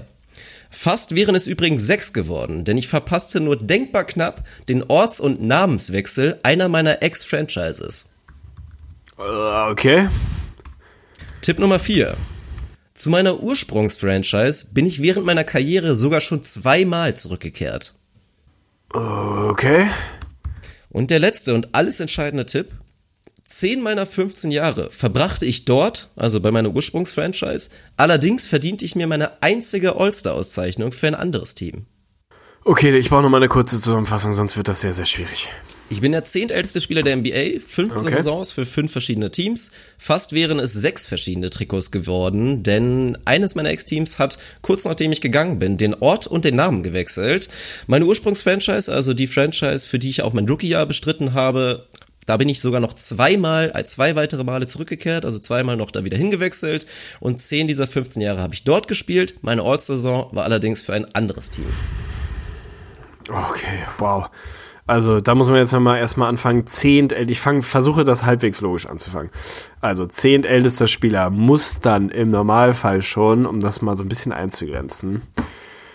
Wow, ich würde sagen, also safe so 36 plus wahrscheinlich sein. Boah, also versuchen wir mal, na wahrscheinlich sogar noch safe noch eine Ecke älter. Also wer sind die absoluten Oldies? Fünf Teams. Zweimal bei meinem ersten Team, den fünften Tipp habe ich vergessen. Also die ganz alten Säcke, die gerade noch am Start sind. Vince dürfte vielleicht sogar die Eins sein. Müsste gerade der älteste sein, bin ich mir gar nicht sicher. Dann haben wir natürlich Nicht nur vielleicht, Legende. sondern mit 42 Jahren ist er doch die inzwischen mit ne? Abstand der älteste vor Dirk Nowitzki, ja. Das kann ich Dann mir haben als wir, davor ich geben. wollte gerade sagen, dann haben wir wie mein ehemaliger, ich glaube Französischlehrer war es, Mark Nowatzki an Platz zwei, das hat er wirklich gesagt. Das war 2011 übrigens, als man wirklich in der Lage hätte sein können, den Namen zu kennen. Aber das mal als Randnotiz. Wie heißt er? Mark Nowatzki vorne mit dabei. Wir haben einen D-Wade mit dabei. Wir haben Jamal Crawford mit dabei. Wir haben ah, einen Pau Gasol dabei, einen Tony Parker mit dabei. Das war übrigens die Top 5, fast in richtiger Reihenfolge, Echt? Respekt. Oha. Naja, ein Tyson Chandler, ein, boah, ein Iggy, ist wahrscheinlich noch nicht alt genug. Ein Obwohl nicht ganz, Sibo. lassen wir einfach mal. Sibo. Ich brauche den letzten Tipp nochmal. Ich habe ihn noch nicht so hundertprozentig verstanden, ehrlich gesagt. Der letzte Tipp, den Ja. hast du noch nicht verstanden. Nee. Also, 10 dieser 15 Jahre, 10 Saisons, habe ich für eine Franchise, eine dieser fünf Franchises bestritten. Das war auch meine Ursprungsfranchise, da bin ich Rookie gewesen, war meine Anfangszeit da, bin nach dieser Zeit zu einem anderen Team gewechselt oder zu mehreren Teams gewechselt, bin aber zweimal wieder zurückgekehrt. Also zu zwei verschiedenen Zeitpunkten habe ich wieder für dieses Team gespielt, für mein erstes. das heißt, das heißt quasi, ich habe dreimal für Genau, mein eines Ja. Team gespielt. ja. Ach Gott, ey, da muss man jetzt mal wirklich All-Star mal geworden, überlegen. aber wann anders. All-Star Wenn du geworden. komplett blankst, würde ich dir vielleicht noch einen Tipp geben. Also zumindest um, ja, also ein Bin ich denn nur einmal, also bin ich nur einmal oder bin ich Nur einmal mindestens All-Star einmal. All-Star geworden? Okay, ich bin nur einmal. Vielleicht solltest du dich geworden. noch mal so ein bisschen an, auf Tipp, auf Tipp 3 konzentrieren. Der ist ja auch ganz interessant, um zumindest auch noch mal eine Franchise ein bisschen klären zu können. Ja, das hilft mir natürlich auch nicht so wahnsinnig doll. Also, boah, Tipp 3 war, meine Franchise hat den Ort gewechselt. Und den Namen. Also, Das können okay, ja nicht also, so viele sein. Also war ich ein Sonic oder was? Damals. Und bin dann, oder was war ich? War, bin das ich ein war Sonic eine gewesen? der Franchises, die es sein könnte. Ah, ist das alles schwierig. Oder war ich ein Hornet oder ein Bobcat? Ne, dann hätte ich nicht den Ort gewechselt. Mann, Das ist alles die andere dieser Franchises, die es hätte sein können. War ich, war ich ein Net, ein New Jersey Net, ein Brooklyn Net? Das könnte hinkommen. Dann war ich, oh Gott, wer war ich? War ich vielleicht, war ich, kann ich Joe Johnson gewesen sein? Kann ich nicht gewesen sein? Wobei der ist, nee, bei Joe Johnson kann ich nicht gewesen sein. Der war auf keinen Fall zehn Jahre bei einem Team. Jason Terry ist zu alt, glaube ich. Mello, ich blenke, Alter. Es ist, es ist wahnsinnig trist, aber ich blenke.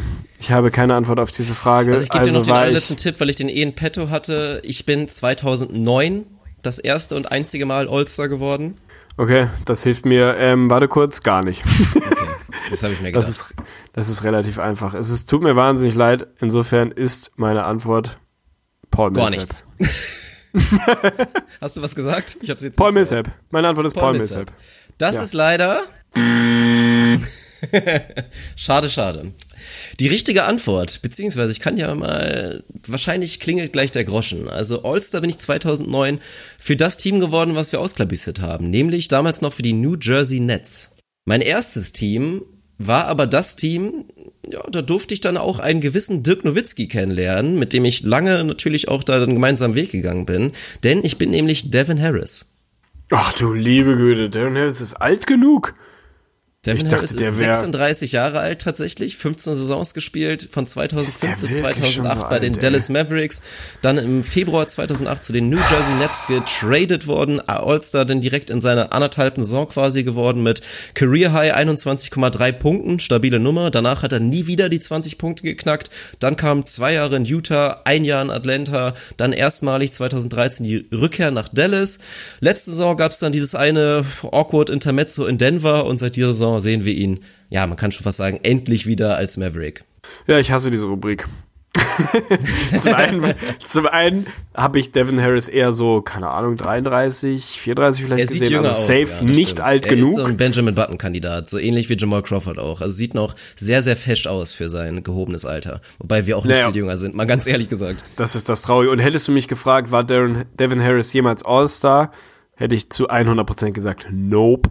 Insofern hätte ich da auch mit Ja, vielen, dachte, vielen Tipps kommst nicht in die Nähe Brooklyn gekommen. Nets Angle, kommst du da, ich meine, gab es ja auch nicht so viele Leute, die da vielleicht in Frage kommen, beziehungsweise noch so, so anders waren. Ja, schade, sehr, sehr schade. Gift. Meldet auf jeden Fall mal an unsere Hörer zurück in der Insgedicht von Ich will es nicht hören, ob das jemand wusste. Will Doch, nicht doch, hören. doch. Mich interessiert es auf jeden Fall, weil ich will jetzt rückmelden können, ob es zu schwer ist, weil äh, Viel zu schwer. Jetzt kommt der Downer. Es wird, es wird zumindest nicht einfach in dem Sinne, was Komplexität angeht. Weil Ja, erstmalig in der Historie von Wer bin ich suchen wir nicht einen Spieler, sondern eine Kombination von zwei Spielern. Weil es ja noch nicht schwer genug ist. Ich dachte ja, dass du jetzt sowas machst wie, es gibt quasi fünf Spieler, die in die Kategorie passen, weißt du, dass es ein bisschen offen das hältst. ist bin einer und so alt. Nee, und es, ich muss nur einen davon finden quasi, weißt du, und einer, es gibt Ja, fünf richtige ja, Antworten. Aber du machst einfach, ja, okay, ist, Also wäre eine Idee, die vielleicht andere Podcasts mal wieder klauen könnten. ah, herrlich. Okay, hau rein. Sehr gut.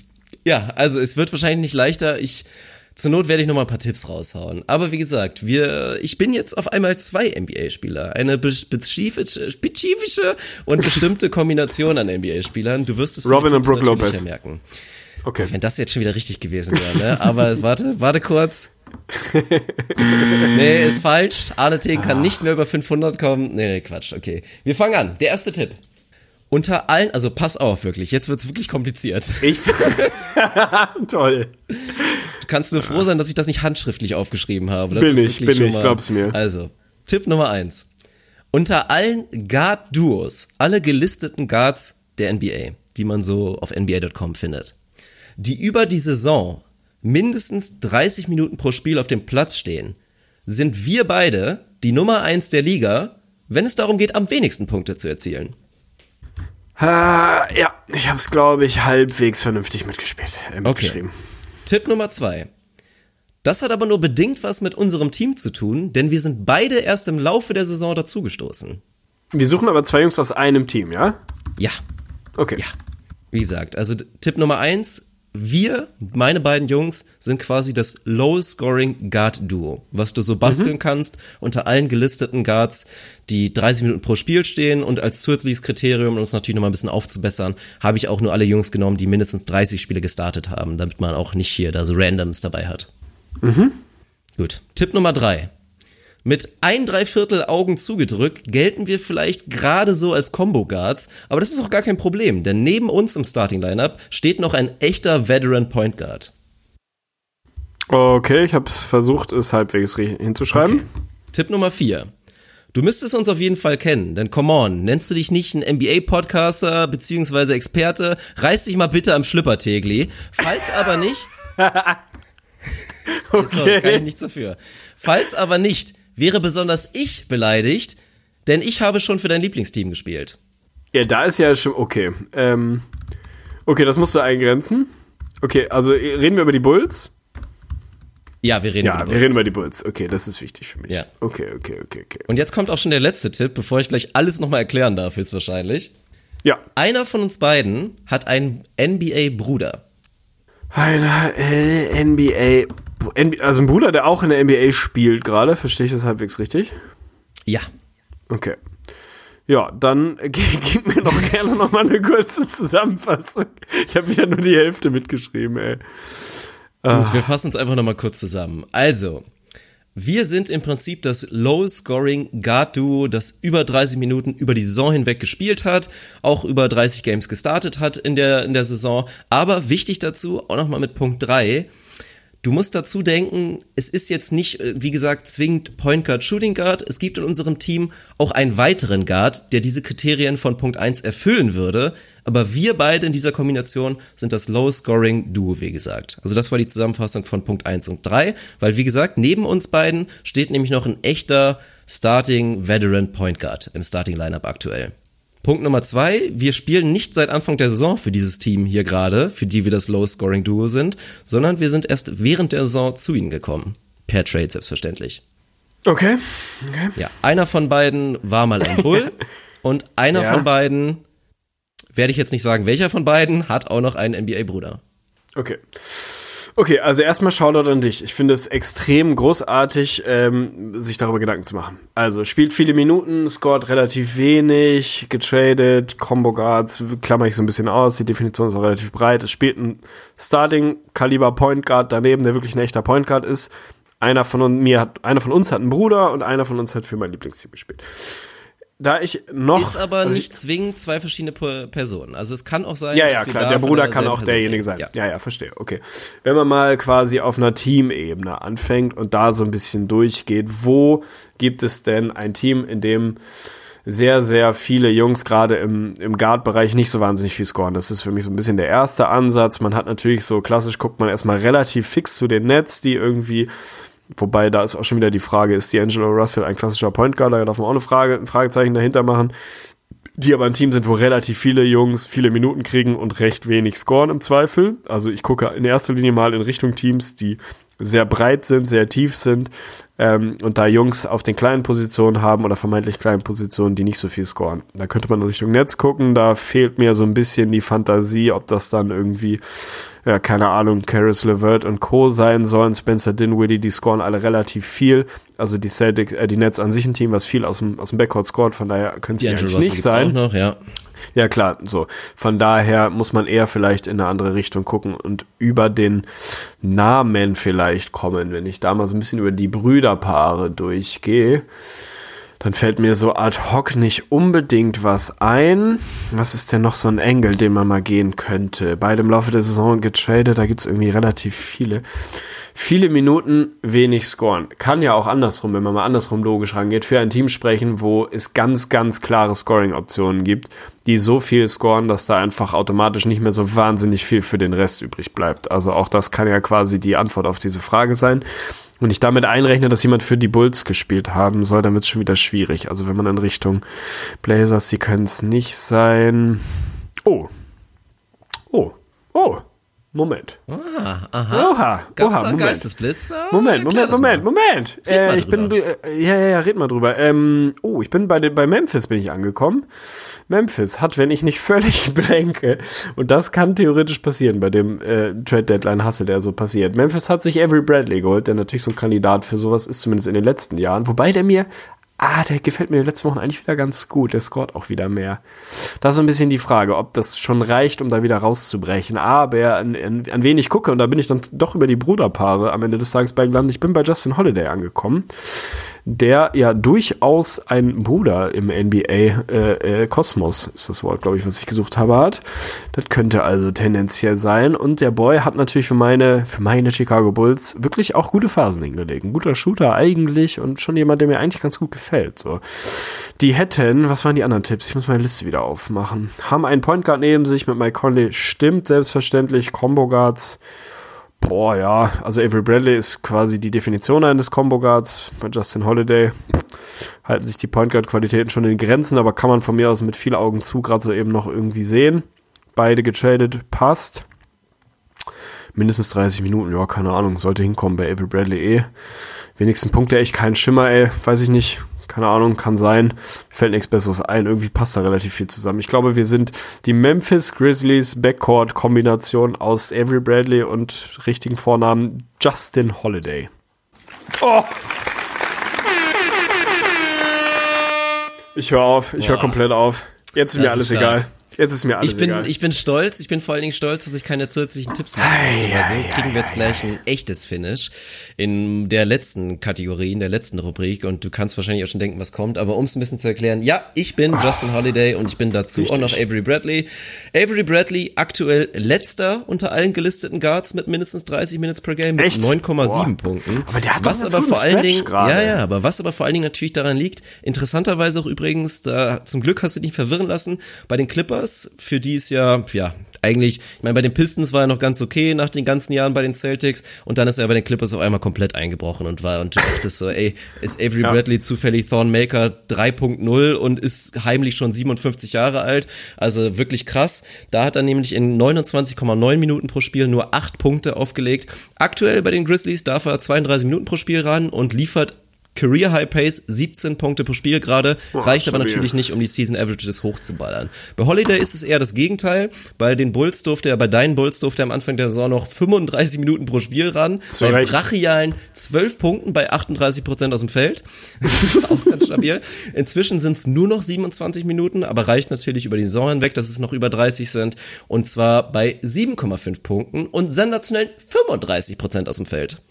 Ja, das ist natürlich einfach stabil. Das ist wirklich stabil. Ja, oh Mann, aber Platz mir ist es gerade komplett egal. Einmal, einmal Interesse halber, also rein technisch gesehen ist aktuell Platz zwei unter den Guard-Duos Lonzo Ball und Reggie Bullock.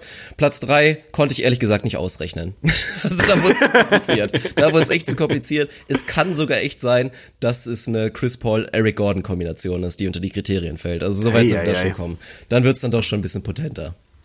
Ja, stark, ey. Finde ich geil. Jetzt ist mir wirklich auch alles egal. Jetzt kann kommen, was kommen, was will. Sehr schön. Das ist also Hauptsache, du kriegst da nicht den Negativ-Sweep, den Wipe. Das freut mich schon mal. Und ja, Tegli, was meinst du denn, was jetzt kommt? Hast du eine Vermutung? Ich habe über Paul Millsap. Ich habe keine Ahnung. Ich bin Paul Millsap. Also, äh, wir suchen jetzt schon wieder NBA-Spieler. Und zwar nicht ein, nicht zwei, sondern eine Kombination aus so drei ey. NBA-Spielern. Und mal das ist auch ganz das Finale, weil es natürlich hier jetzt sehr ausführlich geworden ist und sehr lange dauert, aber völlig zu Recht. Ja, habe ich nur drei, drei Sachen genommen. Also jetzt schon das Finale, jetzt schon die Entscheidung. Schaffst du es über 500, was absolut sensationell wäre. Also das wäre eins der absoluten Quiz- und Gaming-Highlights unserer Podcast-Karriere, wenn du hier heute mit 2-1 rausgehst. Also ich drück dir wirklich die Daumen. Danke. So, jetzt muss ich aber wieder ein ernstes Gesicht aufsetzen, weil ich habe jetzt die, die Identitäten von drei NBA-Spielern angenommen. War das ein erster erste Tipp, kommt. dass einer von beiden Nein. immer sehr ernst guckt? Nein. Marcin Gotthard? Okay. Du bist so ein Sack. Nein, es ist nicht Martin. Ich bin nicht Martin Gortat. Und selbst Ja, das okay. hätte dir, naja, egal. Ich mache einen Blick einfach los. So. Größe, Alter, Haarfarbe. Wir haben alle etwas mit dir gemeinsam, Tegli. Oh, wichtig, ey. Warte, Größe, Moment, Größe, Alter, Ja, Haarfarbe. das, das sollten wir vielleicht mal ein bisschen auseinanderkablüstern, damit auch für die mitratenden Hörer da eventuell Potenzial ist. okay, also um das auseinander zu klabüstern, ich würde sagen, ich bin 1,85. Das müsste ungefähr hinkommen. Was? Also, Als was hast du mich gerankt? Ich bin 6'7. okay, sag's mir. also da ich an einem guten Tag wirklich solide, legit groß bin, an einem Das schwächeren ist ja Tag schon mal so die bin- schlechteste Einleitung. bin ich wahrscheinlich, also an einem normalen Tag bin ich wirklich straight 1,85, so wie du es gesagt hast. Und da du ein bisschen kleiner Definitiv genauso groß bin, richtig, Nein, bin ich auch hundertprozentig ein 1,85. bisschen kleiner, habe ich dich als äh, glatte Six Foot, als das sind eigentlich ziemlich genau 1,83, habe ich dich hier gelistet für unsere Hörer. Ja, das Ding müssen wir nicht weitermachen, da können wir jetzt auch abbrechen. Also, das, also Gut, Das ist ja völlig aufmerksame lächerlich. Hörer haben das Alter jetzt, glaube ich, mitbekommen. Tegli ist noch nicht 31, sondern noch 30. Also wir suchen einen 30-jährigen Spieler. Und Haarfarbe wirst du jetzt wahrscheinlich was anderes sagen als ich. Wenn du nicht sagst, dass ich ein relativ solides, normales Blond habe, dann kannst du das komplette Ding abbinden. Ja gut, also blond ist schon mal richtig, aber wir haben natürlich noch so eine braun und auch halt auch halt eine gewisse Rotnote ist halt schon auch mit drin. In meinem Bart, aber noch nicht in meinen Haaren. also wirklich, ey. Naja, ey, auf die, auf die jetzt wirklich Farbnuancen wird es, glaube ich, nicht ankommen. Aber Ja, konzentrieren wir uns jetzt erstmal weiter. Okay, Also ich bin arschklein. Okay, ich bin klein und halbwegs alt. Einer ist klein. Einer ist klein, der andere ist alt und der Ach so, ich dachte, alle wären das gleiche. Ah, okay, einer klein, einer ist als. Oh, Junge, Junge, okay. Vielleicht gilt auch für, für einen mehreres. Also Ja, ja. kann theoretisch natürlich auch sein. Mann, halt die. Oh, ja, mach einfach. Und das Schlimme ist, dass Yusuf Nurkic jetzt schon nicht mehr geht als Antwortmöglichkeit. Das ist halt das Problem. Das geht mir auch Ja. komplett Also auf den Sack, Haarfarbe. Haarfarbe schon. Ja, stimmt. Haarfarbe wäre gegangen. Stimmt. Na egal. Es ist nicht Yusuf Nurkic, das ist ein Zusatztipp. Tipp Nummer zwei. Zwei Jahre lang waren wir alle Teammates. Inzwischen spielt aber nur noch einer bei diesem Team. Okay. Tipp Nummer drei. Also wir würden uns wie folgt kategorisieren. Ich bin ein knallharter Verteidiger, ich bin ein athletischer Forward und ich lasse es meistens von draußen regnen. Also Verteidiger, athletischer Forward und Shooter. Tipp Nummer 4. Niemand von uns war jemals ein All-Star, aber einer von uns legt sich dafür gerne öfter mal mit größeren Namen an. Einer ist ein, so, so ein richtiger Assi, so ein Krachboy. Finde ich geil. Marcus Smart. Ah, nee, egal. Okay, wart, wart erstmal den letzten Tipp, glaube ich, ab. Okay. Tipp Nummer 5. Während der erwähnte letzte Mohikaner von Punkt 2, also der, der noch bei diesem Team spielt, wo wir alle Teammates waren, weiter das Good Life in den Playoffs genießt, bin ich gerade dabei, mich nach einem Jahr Playoffs-Abstinenz als Teil einer Überraschungsmannschaft in die Postseason zu kämpfen. Bei mir hingegen sieht es eher so aus, als würde ich mit meinem absoluten Chaoshaufen von Mannschaft, zu der ich im letzten Dezember getradet wurde, die Playoffs verpassen in diesem Jahr. Digi, jetzt mal ganz ehrlich, hör dir mal diese Sequenz an, die du gerade gesagt hast und versuche da auch nur eine einzige Information rauszunehmen. Das war ein siebenfacher Nebensatzsatz mit Einschub und keine Ahnung was. Was willst du mir sagen? Einer von denen, Eventuell war also irgendwo das noch ein Team, Semi-Pro-Lenk, Alter. Alter, also einer von denen, ein Team davon kämpft um die Playoffs. Nee, einer ist in den Playoffs. Einer So, kämpft also, um um die jetzt mal ein bisschen Playoffs. zu erklären. Ich bin derjenige, der noch in dem Team ist, wo wir drei alle Teammates waren. Ich Das- lebe ich das bräuchte Good Life, weil ich ich bin bräuchte nach wie eigentlich drei. Playoffs. Ich müsste ja eigentlich Ja. drei Listen machen. Einer von uns macht das, einer macht das. Ja. Komm ich nicht hin. Egal, mach So. ich nicht. Okay, erzähl. Das, das bei Punkt 5. Das du jetzt schon mal mitbekommen. Also wie gesagt, der, der bei dem Team geblieben ist, der lebt das Good Life, der ist natürlich wieder in den Playoffs und zwar auch klar. Der andere war in der letzten Saison nicht in den Playoffs, aber ist dieses Jahr dabei, wahrscheinlich als Teil einer Überraschungsmannschaft. Und der dritte wurde zu einem absoluten Chaoshaufen während der Saison getradet. Und dieses Team, da sieht's aktuell nicht so gut aus, was die Playoffs angeht. Eieieiei. Also ich habe locker, ich würde sagen, ich habe 30% der Informationen, die du mir gegeben hast, habe ich hier aufgeschrieben. Und damit müssen wir jetzt mal anfangen zu arbeiten. Also ich finde, also erstmal massiv Shoutout für deine Kreativität. Also, ich muss das, das wird jetzt zum Zuhören, wird es glaube ich richtig scheiße, aber es geht nicht anders. Ich muss mir, ich muss mir jetzt Bier hier eine auf. Liste machen. Ja, und Scheiß, macht euch ein Bier auf. Also, Spieler 1. Ich muss das jetzt wirklich in drei Spieler trennen, sonst, sonst geht es nicht. Ist entweder 6 Foot, 1,83, äh, also, ist entweder 6 Foot, ist 30 oder hat meine Haarfarbe. Keine Ahnung. So, und spielt meinetwegen, sagen wir mal, Player One ist der, der ist noch in dem Team. Und das ist in den Playoffs und ist ein gutes Team und der Living the Good Life und in dem Team haben sie alle mal zusammengespielt. Okay? Ja. Ja. Der zweite Spieler, der kämpft um die Playoffs, war letztes Jahr nicht drin. Richtig? Ja. Okay, kämpft um die Playoffs, war letztes Jahr nicht drin. Der dritte Spieler ist in einem Schrotthaufen. Ja? Ja. Also Okay. Schrotthaufen ist vielleicht Ja. sogar ein bisschen zu hart, aber es ist Okay, definitiv aber so ein Chaoshaufen. In einem klaren Non-Playoff-Team. Okay. So, und was sie alle vereint ist, niemand war All, also keiner von denen war All-Star. Ja? Sie haben alle mal zusammengespielt. Ja. Okay. Das hilft mir zu 0%. einer ist ein guter Verteidiger, einer ist ein athletischer Forward und einer ist ein Dreier-Shooter. Das Problem ist, ich habe gerade überhaupt keinen Ansatz, ich weiß gar nicht, wie ich anfangen soll. Soll ich nach drei Leuten überlegen, die mal zusammengespielt haben? Da gibt's halt relativ viele. Soll ich versuchen, den einen, ich weiß quasi zu wenig immer über den Einzelnen, weißt du? Also Okay. wenn ich jetzt mal rangehen würde und sagen würde, Spieler 2 kämpft um die Playoffs, war letztes Jahr nicht drin. Dann, wer kämpft wirklich um die Playoffs? Das sind, für, also könnte ein Pisten sein zum Beispiel, die noch nicht komplett safe drin sind, wenn ich mal in den Osten gucke. Könnte ein Net sein, die sind noch nicht komplett drin könnte ein Heat sein, die waren aber letztes Jahr drin, könnte ein Magic sein, theoretisch. Aber das sagt mir, oh, Magic. Also ich müsste, glaube ich, ich, ich weiß es nicht. Ich weiß gar nicht, wo ich anfangen soll, Digi. Es tut mir ganz so Ich gebe dir mal einen kleinen Tipp. Ja, bitte. Also an deiner Stelle würde, würde ich mit, mit meiner eigenen Geschichte anfangen. Und zwar bin ich ja so der giftige Verteidiger. Und ja, also vielleicht eine andere Sache, die da erklärt wurde, dass ich auch mal ganz gerne ne, Ach ja, keine Angst vor großen. Namen habe. Das könntest du ja eventuell mal verfolgen, was bei mir so los ist. Und vielleicht erklärt sich dadurch ja der Rest noch ein bisschen mehr, bevor ich noch einen anderen Tipp raushaue. Reden wir da gerade über Spieler 1 eigentlich, wenn du mit mich meinst? Also ein kleiner Junge, ein giftiger Boy. Ich könnte vielleicht sowas wie, wer könnte ich, ich könnte Austin Rivers sein. Dann bin ich zumindest jemand, der sich für, für sehr, sehr gut hält. Aber was haben Austin Rivers und ich gemeinsam? Also er ist keine 30. Er ist definitiv keine 6 Foot äh, glatt. Und er hat auch definitiv nicht meine Hautfarbe, also Austin, äh, meine Haarfarbe. Also Austin Rivers ist es nicht. Marcus Smart ist ebenso weder noch, ist keine 30, hat nicht meine Friesen, nicht meine Haarfarbe und ist auch definitiv nicht so klein wie ich. Also es muss ja jemand wirklich, also ich glaube, ich gehe jetzt einfach mal davon aus, dass der Defender, über den du redest, dass das Spieler 1 ist, der Six Foot ist. Also ich glaube einfach mal, dass dieser giftige Verteidiger wird der ganz kleine sein. Sechs Foot und ist Spieler 1 und ist in einem Team, was noch in den Playoffs ist. Davon gehe ich jetzt einfach mal aus. Ja. Das könnte, der auch safe in den Playoffs ist, könnte Kyle Lowry vielleicht sein. Was Safe hat Kyle hab ich nie gesagt. Ach so, ach, safe hast du Nee. nicht gesagt. Okay. Also aktuell in Dann den Playoffs nicht in so garantiert, aber also Überraschung, ist eine Überraschung, dass wir da gerade stehen.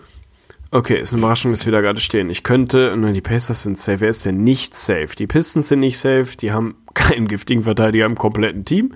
Die, die Miami Heat haben gerade auch nicht so wahnsinnig viele. Ist auch keine große Überraschung, dass sie da stehen, wo sie stehen. Die Nets sind auf jeden Fall eine Überraschung. Richtig giftigen Verteidiger in der Größe sehe ich bei den Nets eigentlich nicht. So, dann gehen wir rüber in den Westen. Eine Überraschung. Gibt es im Westen eine ernsthafte Überraschung? Eigentlich nicht. Die Nuggets sind natürlich eine Überraschung, dass sie so gut stehen, wie sie stehen, aber die sind 1000% safe in den Playoffs, also über die müssen wir eigentlich auch nicht reden. Ansonsten sehe ich keine großen Überraschungen in den Playoff-Teams im Westen. Also muss ich wieder zurück in den Osten gehen und mir doch überlegen, wer ist da eine Überraschung? Also Sparen wir mal Zeit und gehen einfach mal direkt im zu Westen. sagen. Gehen wir direkt in den Westen. Die Golden State Warriors, die Nuggets, die Rockets, die Thunder, die Jazz. Wir eigentlich drüber reden. Vielleicht können wir uns über die Spurs unterhalten, dass das eine Überraschung sein könnte. Wobei, jetzt mal ganz ehrlich, dass die Spurs in den Playoffs sind, darf eigentlich keine Überraschung sein. Aber von mir aus können wir uns ein kleines bisschen über die Spurs unterhalten, ob die eine Überraschung sein können. Ansonsten gibt es im Westen natürlich die Clippers als Überraschung. Also da ist, das ist, glaube ich, auch relativ klar. Die haben die wenigsten auf dem Zettel gehabt. So. Bin ich da vielleicht auf dem richtigen Weg, dass ich einer von beiden sein könnte? Es lohnt sich da weiter Gedanken drüber zu machen. Es lohnt sich da weiter Gedanken drüber zu machen. Okay. Ein giftiger Verteidiger an einem dieser Roster. Ich bin klein, ich bin wahnsinnig klein, ich bin six feet. Das ist nichts. Dann bin ich bei den, also es ist traurig auch, dass man das so sagt, ne? Aber dann, dann bin ich halt auf jeden Fall wirklich klein. Wen haben denn die, Ah, die Clippers, da wurde ich getradet. Ich weiß es doch einfach nicht. Ich blenke schon wieder. Ich habe keine Lust mehr. Ich, hab, ich, ich möchte diese Aufgabe aufgeben und offiziell sagen, ich kann sie nicht lösen. Also es gab da auch in den letzten Tagen ein hitziges Duell. Da haben wir sogar drüber gesprochen. War ein wichtiges Duell. Also war auch rein geografisch ein interessantes Duell. Und auch da habe ich Ja, ja, wieder klar. eine gute Rolle gespielt als als Mir- hitziger Typ einfach, als ja, als giftiger Verteidiger, als Ja, hitziger aber Typ. ist denn Patrick Beverly so klein, Alter? Der ist, so, der ist klein, aber der ist so keine, der ist doch nicht so klein wie ich, ey. Ich glaube nicht, dass der so klein ist wie ich. Aber ansonsten fällt mir niemand ein. Jetzt hast du mir natürlich das Spiel quasi vorgesagt, also Clippers Lakers, also hast du mir das Team vorgesagt, also reden wir über die Clippers und giftige Verteidiger. Natürlich Patrick Beverly, der, der so ein Biest ist. Ich gehe jetzt einfach mal davon aus, dass Spieler 1 Patrick Beverly ist. So, sonst wüsste ich nicht, nicht wer das sonst sein soll. Weil äh, was anderes fällt mir nicht ein. So, Team 2 kämpft, also Spieler 2 kämpft um die Playoffs, war letztes Jahr nicht drin. Dann ist das wahrscheinlich, ist das einfach Blake Griffin. So, Bums. Also, ich bin Spieler 2 ist Blake Griffin, ich bin ein Pisten, die kämpfen um die Playoffs. Bumm. So. Spieler 3 ist dann ja auch einer aus der. Ah, die Andre Jordan! Ich bin Patrick Beverly, Blake Griffin. Oh, warte, warte, ich habe die anderen Sachen wieder ausgeblendet. warte kurz. Einer ist ein Verteidiger, ja, das ist Patrick Beverly. Einer ist ein athletischer Forward. Okay, nee. Wer ist der dritte? Wer ist der Shooter? Also ich Wer von glaube. jetzt deine Haarfarbe? Also Ja, eben, deswegen meine ich ja. Deswegen also meine ich ja. Bist du jetzt auch nicht täglich. Deswegen meine ich ja. kurz in Schutz. Okay, also ich bin Patrick Beverly, Spieler 1. Blake Griffin, der athletische Forward, der in dem Team ist, was letztes Jahr nicht in den Playoffs war und jetzt drum kämpft, ist Spieler 2. Und Spieler 3 ist auch ein. Ex-Clipper, der anscheinend dann meine Haarfarbe hat und ein Dreier-Shooter ist und gerade in einem schlechten Team spielt. Ich habe keine Ahnung. Das ist mir jetzt auch offiziell egal. Sag mir, wer der scheiß dritte Spieler ist und beende diese Ah. Kacke. Scheiße, Blät, Alter. Ist das trist. Tegli, ey. Wer Ah, bin ich? also Blake Griffin Wer sind wir? ist jünger als du, hat viel rötere Ja, Haare. natürlich ist er wirklich. jünger als ich. Aber, oh, Er ist nicht so groß wie du. Also, ja, also Patrick Beverly war richtig. Da fangen wir jetzt schon mal an. Klar, giftiger Verteidiger, Hitzkopf, müssen wir nicht drüber reden. Gelistet der größer. wird er teilweise als glatt 6 Foot, teilweise auch als 6'1, was dann genauso groß wäre, wie du behauptest, groß bist, du bist. Aber also er ist auf jeden Fall ähnlich groß wie wir beide. Was ich auch krass finde, ehrlich ist gesagt. ja okay. Gefühlt ist er auch echt ein bisschen größer. Also stimme ich dir zu. Ich finde, er wirkt nicht so krass klein auf Ist dem so, Court. ist aber dann so. ist es auf jeden Fall so. Also suchen wir natürlich ein Teammate von Patrick Beverly. Als letzten Tipp, wenn du nicht eh schon aufgegeben hättest, hätte ich dir gesagt, dass Patrick Beverly und die anderen beiden von 2015 bis 2017 zusammengespielt hätten, haben. Und da wäre dann eigentlich wäre ich ein schon Rocket gewesen. ja, dann wärst du ein Rocket gewesen. Dann suchen das wir einen, scheiße. Dann der bin es ich von nicht draußen Blake regnen Griffin. lässt. Dann bist Dann du nicht Blake ich Griffin, nicht dann Blake ist genau Griffin. schon Dann mal ich richtig. Eric Gordon oder wer bin ich da? Das ist es, wärst du dann gewesen, Eric Gordon, der 30 Jahre alt ist. Und dann suchen wir noch den athletischen Forward, der deine Haarfarbe hat. Das war natürlich der absolut unprominenteste Kandidat. Ich hatte auch überlegt, dann hätte ich ich vielleicht Ryan. Anderson sagen können, weil der ist ein Dreierschütze, ist sogar auch so alt. Haarfarbe meinetwegen, mit Auge zugedrückt, kommt auch irgendwie hin. Aber ja, bin Sam Decker. das war richtig. Ja, ich bin Patrick ne? Beverly, Eric Gordon und Sam Decker. Meine Güte, war das ein Downer hinten raus. oh, herrlich, ey. Komplett am Verzweifeln. Zwischendurch dreimal getankt, dann dreimal doch den 180 gemacht. Locker 17 Minuten unserer und unserer Hörer Lebenszeit verschwendet. Aber ey, komm, das kriegt man auch nur bei uns, ey. Scheiße. Also, alle, die vernünftig sind, haben auf uns gehört, haben jetzt ein Bier im Hals und dann ist es auch irgendwann dann wirklich auch egal. Also, was hätt- was hättet ihr jetzt ernsthaft mit den letzten 17 Minuten gemacht so? Ist halt so, ne? Was Ein hätte man Besseres gemacht? kann mir keiner von euch erzählen, dass das so lange dauert. Das ist schon mal Punkt eins. Gott. So. Wie viele Leute von denen haben jetzt wirklich ernsthaft eine Freundin und oder eine Frau oder gleichgeschlechtliche Partner? Ich habe es schon häufig Maximal gesagt, aber 30%. Abbruch, Abbruch ist jetzt das, was ich dazu zu sagen habe. Oh Mann, ey. Hier bin ich in der wirklich echt feind, menschenfeindlichen Variante mit. Diesmal habe ich sie ein bisschen leichter gemacht. Du musst nur sieben verschiedene Spieler da finden. Und einer davon ist Sam fucking Decker, den man seit ungefähr fünf Jahren nicht mehr gesehen hat. Ey, der spielt Ah. eine klasse Rolle gerade für die Washington Wizards, wo er übrigens hingetradet wurde. Nachdem er bei den Cavs war und da komplett irrelevant unterwegs Ja, war. die Cavs habe ich noch mitbekommen. Ich hätte dir nicht sagen können, wo Sam Decker mittlerweile vor Patrick Beverly und. Sam Decker wurden gemeinsam 2017 zu den Clippers getradet, nur dass sie natürlich mit Decker nicht so viel anfangen konnten. Der Mann ist ein echt guter Athlet, hatte einen epischen Check in the Full Moment, als er Tragic Bronson-like n, ja, alleine den Fastbreak laufen wollte. Das war, glaube ich, das eins der wenigen High- und gleichzeitig Lowlights seiner Karriere. Ja, und mal gucken, wie lange er noch in der Liga bleibt, aber Under da the Radar ein guter schwer. Ich dachte, ich dachte, dass du schneller auf Beverly kommst, dadurch dann auf die Rockets kommst und hinten, du hättest es ja sogar geschafft, Mann. Ja, hättest es einfach ist ja ein bisschen mehr Geduld gehabt, hättest es Du geschafft. hast ja auch recht, wenn man den einen du hier richtig mit hat. 2-1 episch Ja. nach Hause gegangen. Episch. Ja, es ist wie es ist. und so ist, ist. unehrenhaft wirklich entlassen. Ja, ich küsse deine Augen beim nächsten Mal vielleicht, wenn du nie, Ja, nicht so schwere ich Fragen dein, deine Augenbraue und dann sehen wir uns bei der nächsten Das würde mich Episode. freuen. Also, Das würde mich Shoutouts freuen. an alle, die so lange durchgehalten haben. Durch deine Struggles ist die Episode jetzt schon wieder über anderthalb Stunden Acht geworden. Stunden lang, Da hatte toll. ich gar keinen Bock drauf. Naja, von daher war's das jetzt auch. Äh, Macht's gut, haut rein, Ja, ciao. schaut auf jeden Fall, schaut auf jeden Fall rein bei, bei YouTube. Da findet ihr, ich habe es jetzt noch gar nicht gesagt, da findet ihr ein Video zu meinen, im Prinzip im Nachhinein die Top 5 Sleeper Picks des Les Earing Drafts. Also wirklich mal komplett Lottery 1 bis 14 ausgenommen, habe ich mir angeguckt, welche Teams haben wirklich die besten Jungs, einfach wirklich da Steals dahingelegt und da meine besten 5 Rookies außerhalb der Lottery habe ich vorgestellt, teilweise natürlich ein bisschen mitanalysiert, so gut das geht halt in einer relativ limitierten Zeit auf YouTube. Ist auf jeden Fall eine unterhaltsame Geschichte, Tegel jetzt auch schon gesehen und für zumindest relativ gut befunden, also ich denke mal, es lohnt sich. Halbwegs solide. Also, ja. Gute drei. drei Minus. Eine gute drei. ja. Also schaut da gerne mal rein. Äh, ansonsten, ne, Instagram lohnt sich nicht. Twitter, Das ist eigentlich geil. Wenn man hinten raus dann noch ein bisschen was pluggen will und dann feststellt, nee, das macht hier überhaupt keinen Sinn, weil da kriegen die Leute ja nichts zu sehen. Instagram nee, würde ich euch nicht empfehlen zu folgen. Twitter könnt Also ihr machen, kann- aber kommt halt nix. ich könnte jetzt meine Handynummer rausgeben, weil ich habe auch länger keinen Anruf mehr bekommen, ehrlich gesagt. Ich, ich rufe dich nachher mal wieder an.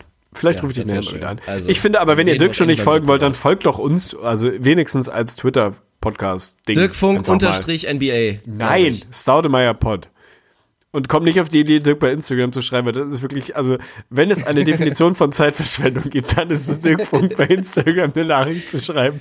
Das ist Also die wirklich großen so. drei. Geld verbrennen, mir bei Instagram schreiben und eine Sache fehlt noch. Das wäre Hey Dirk, mach doch mal ein Interview über die besten Rookies und dann, oder ein Video über die besten Rookies und dann original so 47 Wochen keine Antwort und dann kommt irgendwann so ein, ja, vielleicht. ah, herrlich. Naja, gut, belassen wir es dabei. Also, lasst uns gerne auf jeden Fall auf iTunes eine Bewertung da. Die bleibt, die, Oh ja, die ist ist einseitig, da Ja. muss Dirk nicht drauf reagieren. Ansonsten freue ich mich, wenn ihr uns auf Pod bei Twitter folgt und uns allen dreien am besten. Also es gibt ja mittlerweile, sind wir da angekommen, dass es einen Podcast-Twitter-Account gibt. Du hast einen NBA-Journalisten-Account und ich habe einen privaten, ich habe zu viel Zeit und Langeweile und Twitter vor mich hin-Account. Also mittlerweile kann man uns an drei verschiedenen Stellen auf Twitter folgen. Ich finde, das kompensiert für zwei inaktive Instagram-Accounts.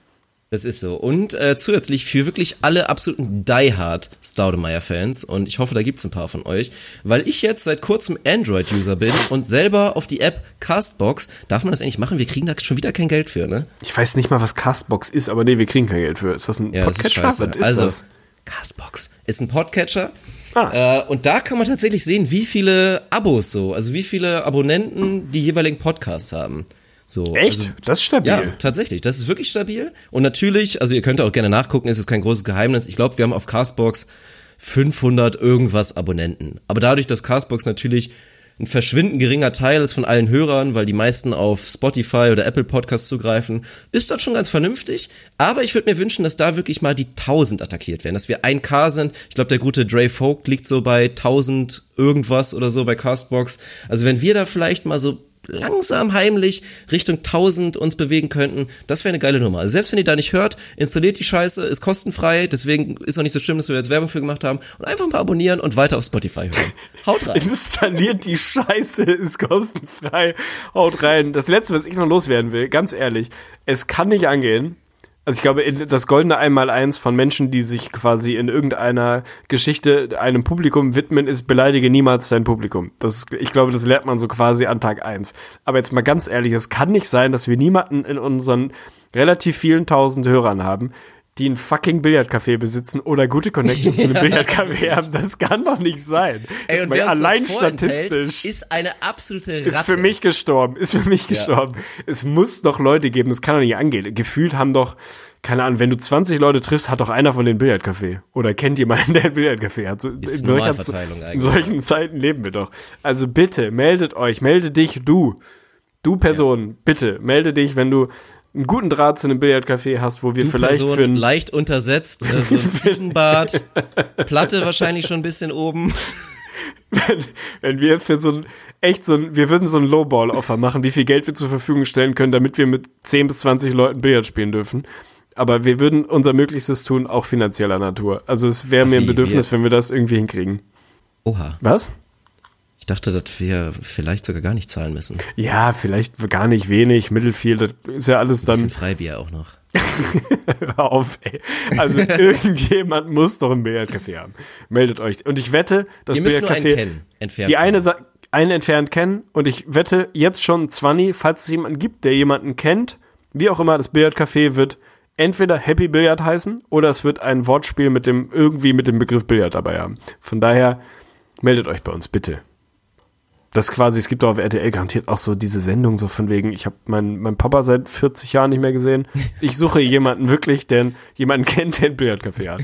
Das kann doch nicht so schwer sein. Aber das wäre so emotional, wenn man dann wir endlich reunited werden und endlich unser Bild Wir fallen uns in die Arme mit einem Kö im Hintergrund. Und es gibt Ach, ja sogar was zurück. Ist ja nicht so, dass ihr uns damit einen Gefallen tut. Also ihr tut euch auch selber einen Gefallen. Doch, komplett. Das ist genauso. Ja, gut, stimmt. Stimmt. Hast recht. Okay, ey, Ah. man muss auch mal einsichtig sein. Das ist für mich die große Lektion des Tages. Ist wie es ist. Vögli, wenn möglich, haben wir schon gesagt. Ja, Und- mit Knödli im Dödli ist Vögli nicht möglich. Gut. Äh, bis zum nächsten Mal. Danke für die Macht's gut, haut rein. Macht's Ciao. gut, haut rein. Schönes Wochenende.